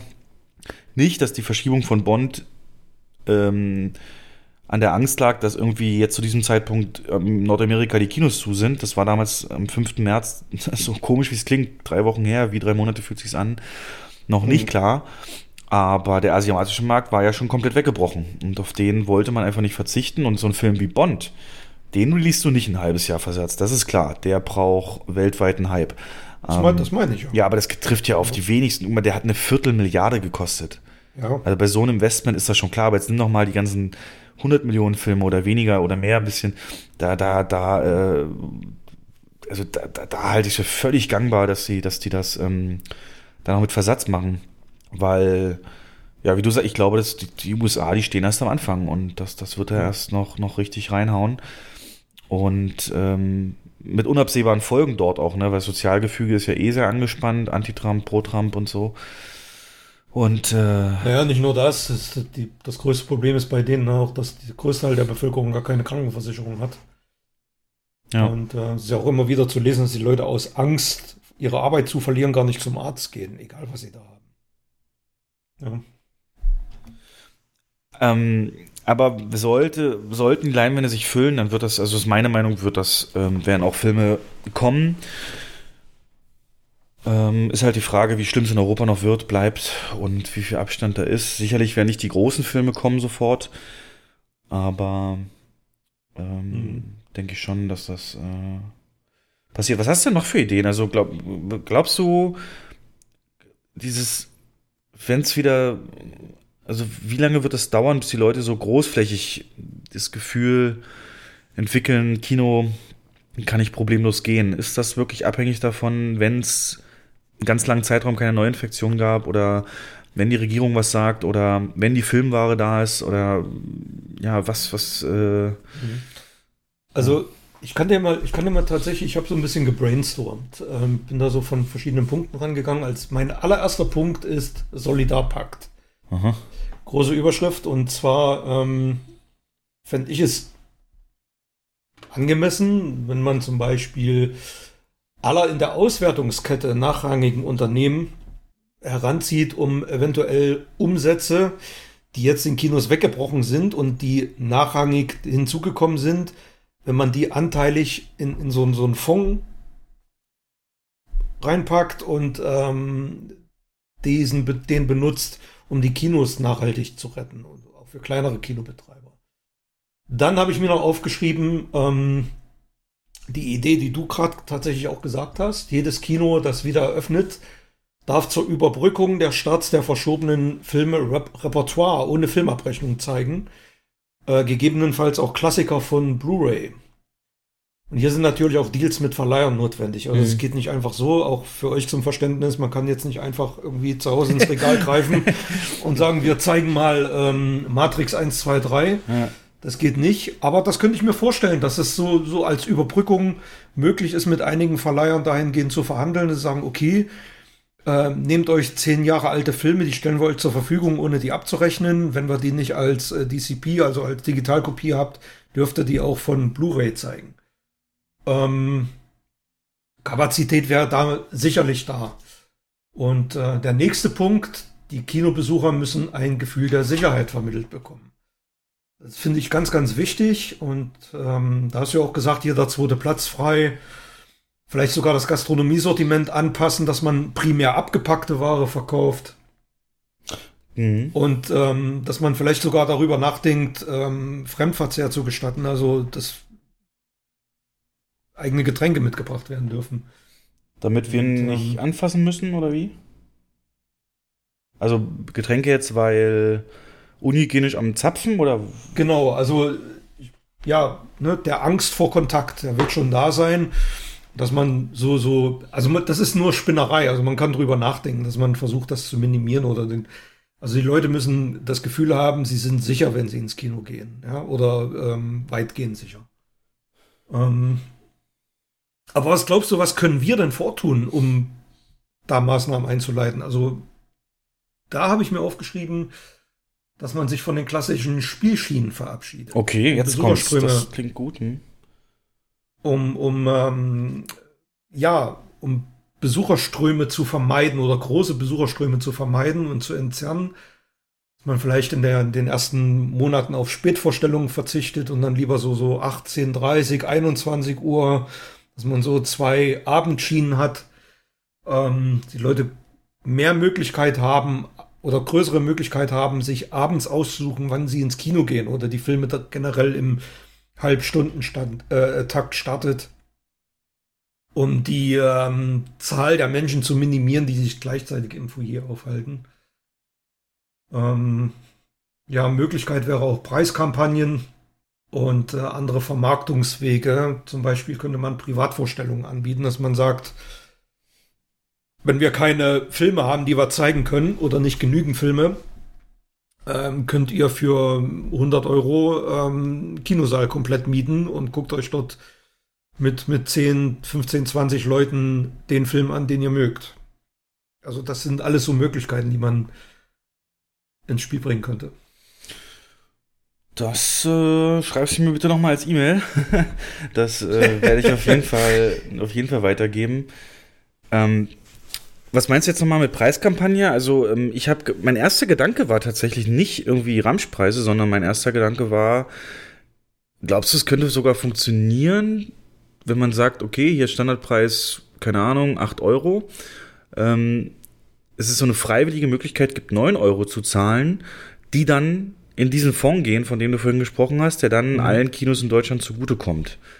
Genauso, genauso meine ich das, ja. Also in diesen Fonds ähm, können im Prinzip Überschüsse reinfließen, also Überschüsse von, von Streaming-Anbietern, die sie sonst nicht gehabt hätten, oder von, von Kinobetreibern, die sie sonst nicht gehabt hätten. Alle Möglichkeiten sind da offen. Ich glaube auch, genau wie du sagst, dass man nicht dumpen sollte. Das wäre das falsche Signal. Mhm. Ja. Ja. Sieht so noch Betteln aus dann. Und ähm, ja. Ja. ist natürlich mit den Spielschienen hochinteressant. Ähm, aber wenn es eine Möglichkeit gibt, bestehende Strukturen aufzubrechen, dann ist es so eine Krise, ne? Und ja. ähm, hätte ich keine Schmerzen mit, dass man so bis 21, 30 rausgeht, aber dafür eben keine reguläre Spät anbietet und dann verteilt hat. Ist natürlich dann immer ja, dieses Bild von einem Blockbuster heißt ja so, weil die Leute rund um Block stehen, weil er so beliebt ist, der Film. Ähm, und dieses volle Kino so als Zeichen des posierenden sozialen Lebens. Mhm. Tatsächlich wird man das vermeiden müssen. Guter Gedanke, den hatte ich so noch gar nicht, ja. Und ähm, Pressearbeit das natürlich nach außen bringen, ne? Das ist dann ja, ganz klar definitiv. Nummer eins Aufgabe zu sagen. Kommunikation ist ganz, ganz wichtig, ja. Genau, extrem diese Message eben auch nach draußen senden. Wow, das finde ich richtig gut mit den Spielschienen. Ja. Ist natürlich für einen Gast auch mit viel, viel besser, ne? Hat er mehr Auswahl und muss nicht äh, hetzen, drängeln, ja. Mhm. Sehr, sehr krass. Ähm, ich lese mal vor, was die FFA dazu sagt. Die Leute werden in die Kinos zurückkehren, denn das liegt in ihrer Natur. Und wenn sie zurückkehren, werden sie herausragende Erlebnisse vorfinden, von denen sie sich nun umso nachhaltiger feststellen mussten, dass sie sich nicht zu Hause nachahmen lassen. In der unsicheren und schwierigen Wirtschaftslage, die uns bevorsteht, werden Kino jene Rolle ausfüllen, die sie schon immer hatten. Egal ob in Zeiten eines Booms oder einer Rezession. als die populärste, erschwinglichste Form der Unterhaltung außerhalb der eigenen vier Wände. Obwohl die Kinos kurzfristig finanzielle Schaden, Schäden davontragen werden und vielen ihrer 150.000 Angestellten harte Zeiten bevorstehen, werden die Kinos für die Menschen da sein, wenn die Krise vorüber ist. Und das mit vollen Spielplänen, die weit in die Zukunft reichen. Da wird dann warm ums Herz. Ah. Ähm, ja, aber es ist. Äh, also das klingt, äh, das klingt sehr optimistisch, aber also wenn wir jetzt wirklich pessimistisch in die Zukunft denken würden, dann können wir, da können wir uns ja gleich zu Hause einschließen. Ja, aber irre ich mich, Jens? Aber ist es nicht so wirklich, dass ähm, wenn es den Leuten schlecht geht, ist so Kino nicht groß geworden, dass die, dass die dann ins Kino gegangen sind, wenn es ihnen schlecht Immer. ging, weil sie eben diese Ablenkung zur Streuung wollten und das ist in, einer, in einem Wohlstand eher, ja, halt kann oder muss nicht. Ähm, das ist tatsächlich dann gerade das, wenn wir es geschickt eben auf die Reihe kriegen, wie du alles beschrieben hast, ähm, mhm tatsächlich ein Ort sein kann, an dem die Leute zum ersten Mal wieder sowas wie Normalität fühlen. Ne? Ich hatte gestern noch den Gedanken, dass wenn die Leute jetzt hier mit diesen zu Hause sitzen, Lagerkoller und so, dass es dann erstmal kontraintuitiv ist, sich wieder in geschlossenen dunklen Raum zu setzen. Ne? Das wird auch sicherlich die ersten Monate, gerade weil wir auch in den Sommer reingehen. Ähm, das ist eine Herausforderung, ja. Die, das wird safe, die ersten zwei Monate haben die Leute da, werden andere Sachen äh, nachholen und erledigen. Aber das glaube ich auch, wie bei der Umfrage, dass so 30 Prozent sich da. Äh, das ist ja ein Querschnitt auch, ne? Du hast diese Stammkunden 30 Prozent, die, die, die, die Durchschnittsuser 30 Prozent und so die ein, zwei Mal im Jahr Geher 30 Prozent. Das mhm, hat sich genau. ja jetzt in der Umfrage auch genauso wiedergespiegelt. Und genauso wird es auch sein. Ich, ich, ich kann dir genau sagen, wen wir als erstes sehen werden, wenn wir wieder aufmachen. da gibt da so einen Stammkunden. Äh, ja, ja. Genau. Ansonsten, ähm, ja, hochinteressant. Also das sind richtig geile Ansätze. Und tatsächlich, äh, ähm, intern geht die Vorbereitung auf die Zeit danach äh, auch in den nächsten Wochen los. Ich würde das tatsächlich weitergeben wollen und ähm, dass wir da vielleicht mit einem guten Beispiel vorangehen können. Ja, wichtig ist, und das merke ich gerade, Jens, wir reden beide hoffnungsvoll. Also wir haben es nicht abgeschrieben und ähm, das war ja jetzt nicht unbedingt klar. Weißt du noch, wie wir uns gefühlt haben vor fünf Tagen, vier Tagen? Äh, bei mir hat die Realisation auch sehr spät eingesetzt. Ich habe das nicht begriffen, habe ich ja schon erzählt, ähm, was da mhm. wirklich ist. Und als ich es begriffen habe, konnte ich die Nacht nicht schlafen, wirklich. So arg hat mich das getroffen. Ähm, ja, krass. Ja, ja. Aber das ist immer so. Also solche Dinge realisiert man immer erst äh, später oder zumindest die möglichen Auswirkungen wir erleben es mit, ne? Wir können Kino neu aufbauen dann. Wir helfen mit. Ja. Das ist die Frage, ne? wie man in Geschichtsbüchern dann drüber reden wird oder äh, wie du dann, ne? wenn wir, also ist ja immer so ein geflügeltes Wort, wenn wir von früher reden, aber äh, in dem Zusammenhang wird es wahrscheinlich wirklich ein Früher geben vor Corona und nach Corona. Ähm, es wird auf Jahre hinaus Einschränkungen haben wie wir eben schon erzählt haben, woher sollen denn die Mittel jetzt noch kommen für großartige Umbauten ne? und, und Renovierung?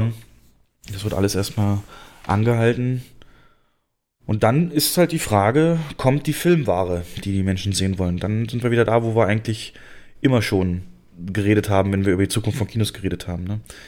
Blockbuster oder eben Independent-Filme, was für Leu Filme wollen die Leute sehen? Ja, habe ich das erzählt mit Bond, dass es die Theorie gab, dass sie den verschoben haben, weil das wohl ein mhm. Virus auch als Plot hat? Und Tenet äh, ist ja nur auch ein Film, der äh, laut Trailer um die Vernichtung der Menschheit geht, ne? Mhm. äh, mit durch irgendeine Bedrohung, die nur so fancy dann besiegt werden kann. Krass. Auf jeden Fall wird. Ähm, ja, erzähl.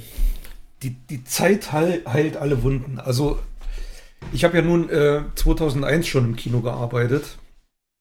Und ich kann mich da sehr gut dran erinnern. Ähm, ich war im Büro, als die, die Bilder von New York da um die Welt gingen. Und ich habe, als ich das gesehen habe, habe ich gesagt, nie wieder, nie wieder wird sich jemand so einen Film wie Independence Day angucken ähm, oder vergleichbare Sachen. Nie wieder werden solche Filme im Kino gezeigt und es ist halt, es hat sich dann halt doch wieder normalisiert. Ja, Virusfilme werden schwer haben, ne?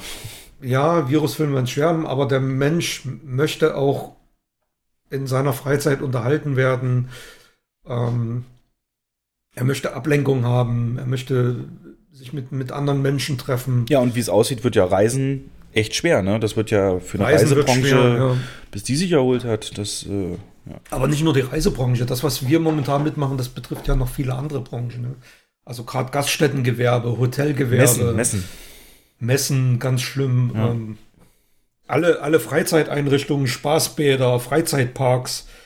Das ist alles, kannst du eine Blaupause nehmen und eins zu eins für die ähm, übertragen. Die haben im Prinzip ähnliche Probleme und werden mit ähnlichen Maßnahmen versuchen, dagegen zu steuern. ähm, also es hat wirklich extreme Ausmaße.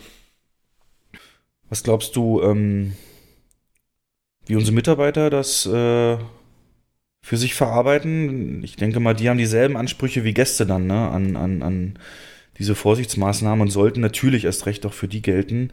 Aber da ist der Draht natürlich auch jetzt komplett gekappt. Ich werde jetzt, habe jetzt heute auch einmal in der Woche, möchte ich weiterhin so ein paar Infos rausschicken zur aktuellen Entwicklung. Ähm, aber die darf man bei allem auch nicht vergessen. Ne? Das sind ein Großteil natürlich Studenten bei uns. Aber auch die rechnen ja mit dem Nebeneinkommen dadurch. Und äh, ja, Meinst du jetzt, um den Gefühl der Sicherheit anzugeben? Oder? Hm? Also machen ja jetzt zum Beispiel Supermärkte, ne, die haben überall so Plexiglaswände aufgebaut. Von äh, das habe ich heute, ja, habe ich heute bei der Tankstelle gesehen, aber ich war heute im Edeka in unserer Stadt, der große da. Und äh, äh, na, ich habe da nichts gesehen. Ich komme da ans Band. Real an jeder Kasse. Echt? Nee, dem Edeka nicht. Ich habe die hat so, nicht mal so Handschuhe an, hatte die wegen. So, so ein Holzding da hingebaut mit einer großen Plexiglasplatte davor. Du hast unten drunter so ein 20 Zentimeter Luft, dass du deine PIN in, in PIN eingeben kannst oder Geld rüberreichen kannst. Ansonsten ähm, ist da finito. Busse sind alle abgeriegelt, da ist überall so ein Flatterband. Der Fahrer abgesperrt. Naja. Gefällt es euch nicht? Unterhalte ich euch nicht?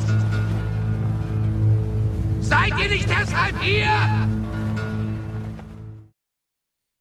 Ja deswegen geht man ins Kino, um unterhalten zu werden. Und wie gesagt, wir sind voller Hoffnung und äh, die Zeit ab Herbst, wo wir jetzt, wie gesagt, davon ausgehen, Spätsommer, dass es dann in welcher Form auch immer weitergeht, to be continued, ähm, stelle ich da noch unter das Motto eine neue Hoffnung. Das ist selten so passend gewesen. Und von daher, ja. Ja. Vielen Dank, jetzt Jens. Rate mal, was, ja. Jetzt rate mal, was das, ähm, das erste Bild von meinem YouTube-Video ist. Ich weiß nicht, ob du schon reingeguckt hast. Nee, habe ich noch nicht. Neue Hoffnung oder was? Cover. Ja. ja. Geil. Ich gucke es mir gleich an. Äh, kann ich ja dann noch verlinken, oder? Oder ist das ist öffentlich, ja, ne? Kannst du. Ja, okay. ja, ist öffentlich. Ja, wann hören wir uns wieder? Wir haben Leute, da wir wissen, dass ihr Unterhaltung braucht, wir haben eine Folge auf Halde. Ähm, unsere persönlichste Folge ever, nämlich zu den Top 5 ähm, prägendsten Filmen aller unseres, unseres Lebens, unserer Leben. Ähm, die werde ich wahrscheinlich dann auch demnächst releasen, damit ihr ein bisschen Hörstoff habt, falls wir jetzt uns rein thematisch nicht ähm, nochmal treffen. Denn auch das ist natürlich ein Punkt. Kinofilme zu besprechen wird in Zukunft sehr schwierig. Aber wir werden uns äh, euch über die Entwicklung und was wir so mitkriegen, weiter die News sammeln und auf dem Laufenden halten. Und solange wären wir jedem dankbar, der www hilft dein Kino, hilft deinem Kino.de ansurft und sich da sein Kino raussucht. Hier geht es nicht um uns, hier geht es nicht um unsere Kette. Äh, es geht einfach um die gesamte Branche. Und die soll genau. doch erhalten bleiben. Genau. Ja, vielen Dank für deine positiven Ideen. Wie gesagt, richtig gut. Und dann. Äh, ich habe auch zu danken. Hoffe ich, die nächste Folge wird. Äh, ja, noch positiver und wir gucken noch ein bisschen optimistischer in die Zukunft. Dann bleibt gesund, Jens. Ja, gleichfalls. Und ihr Hörer bitte auch.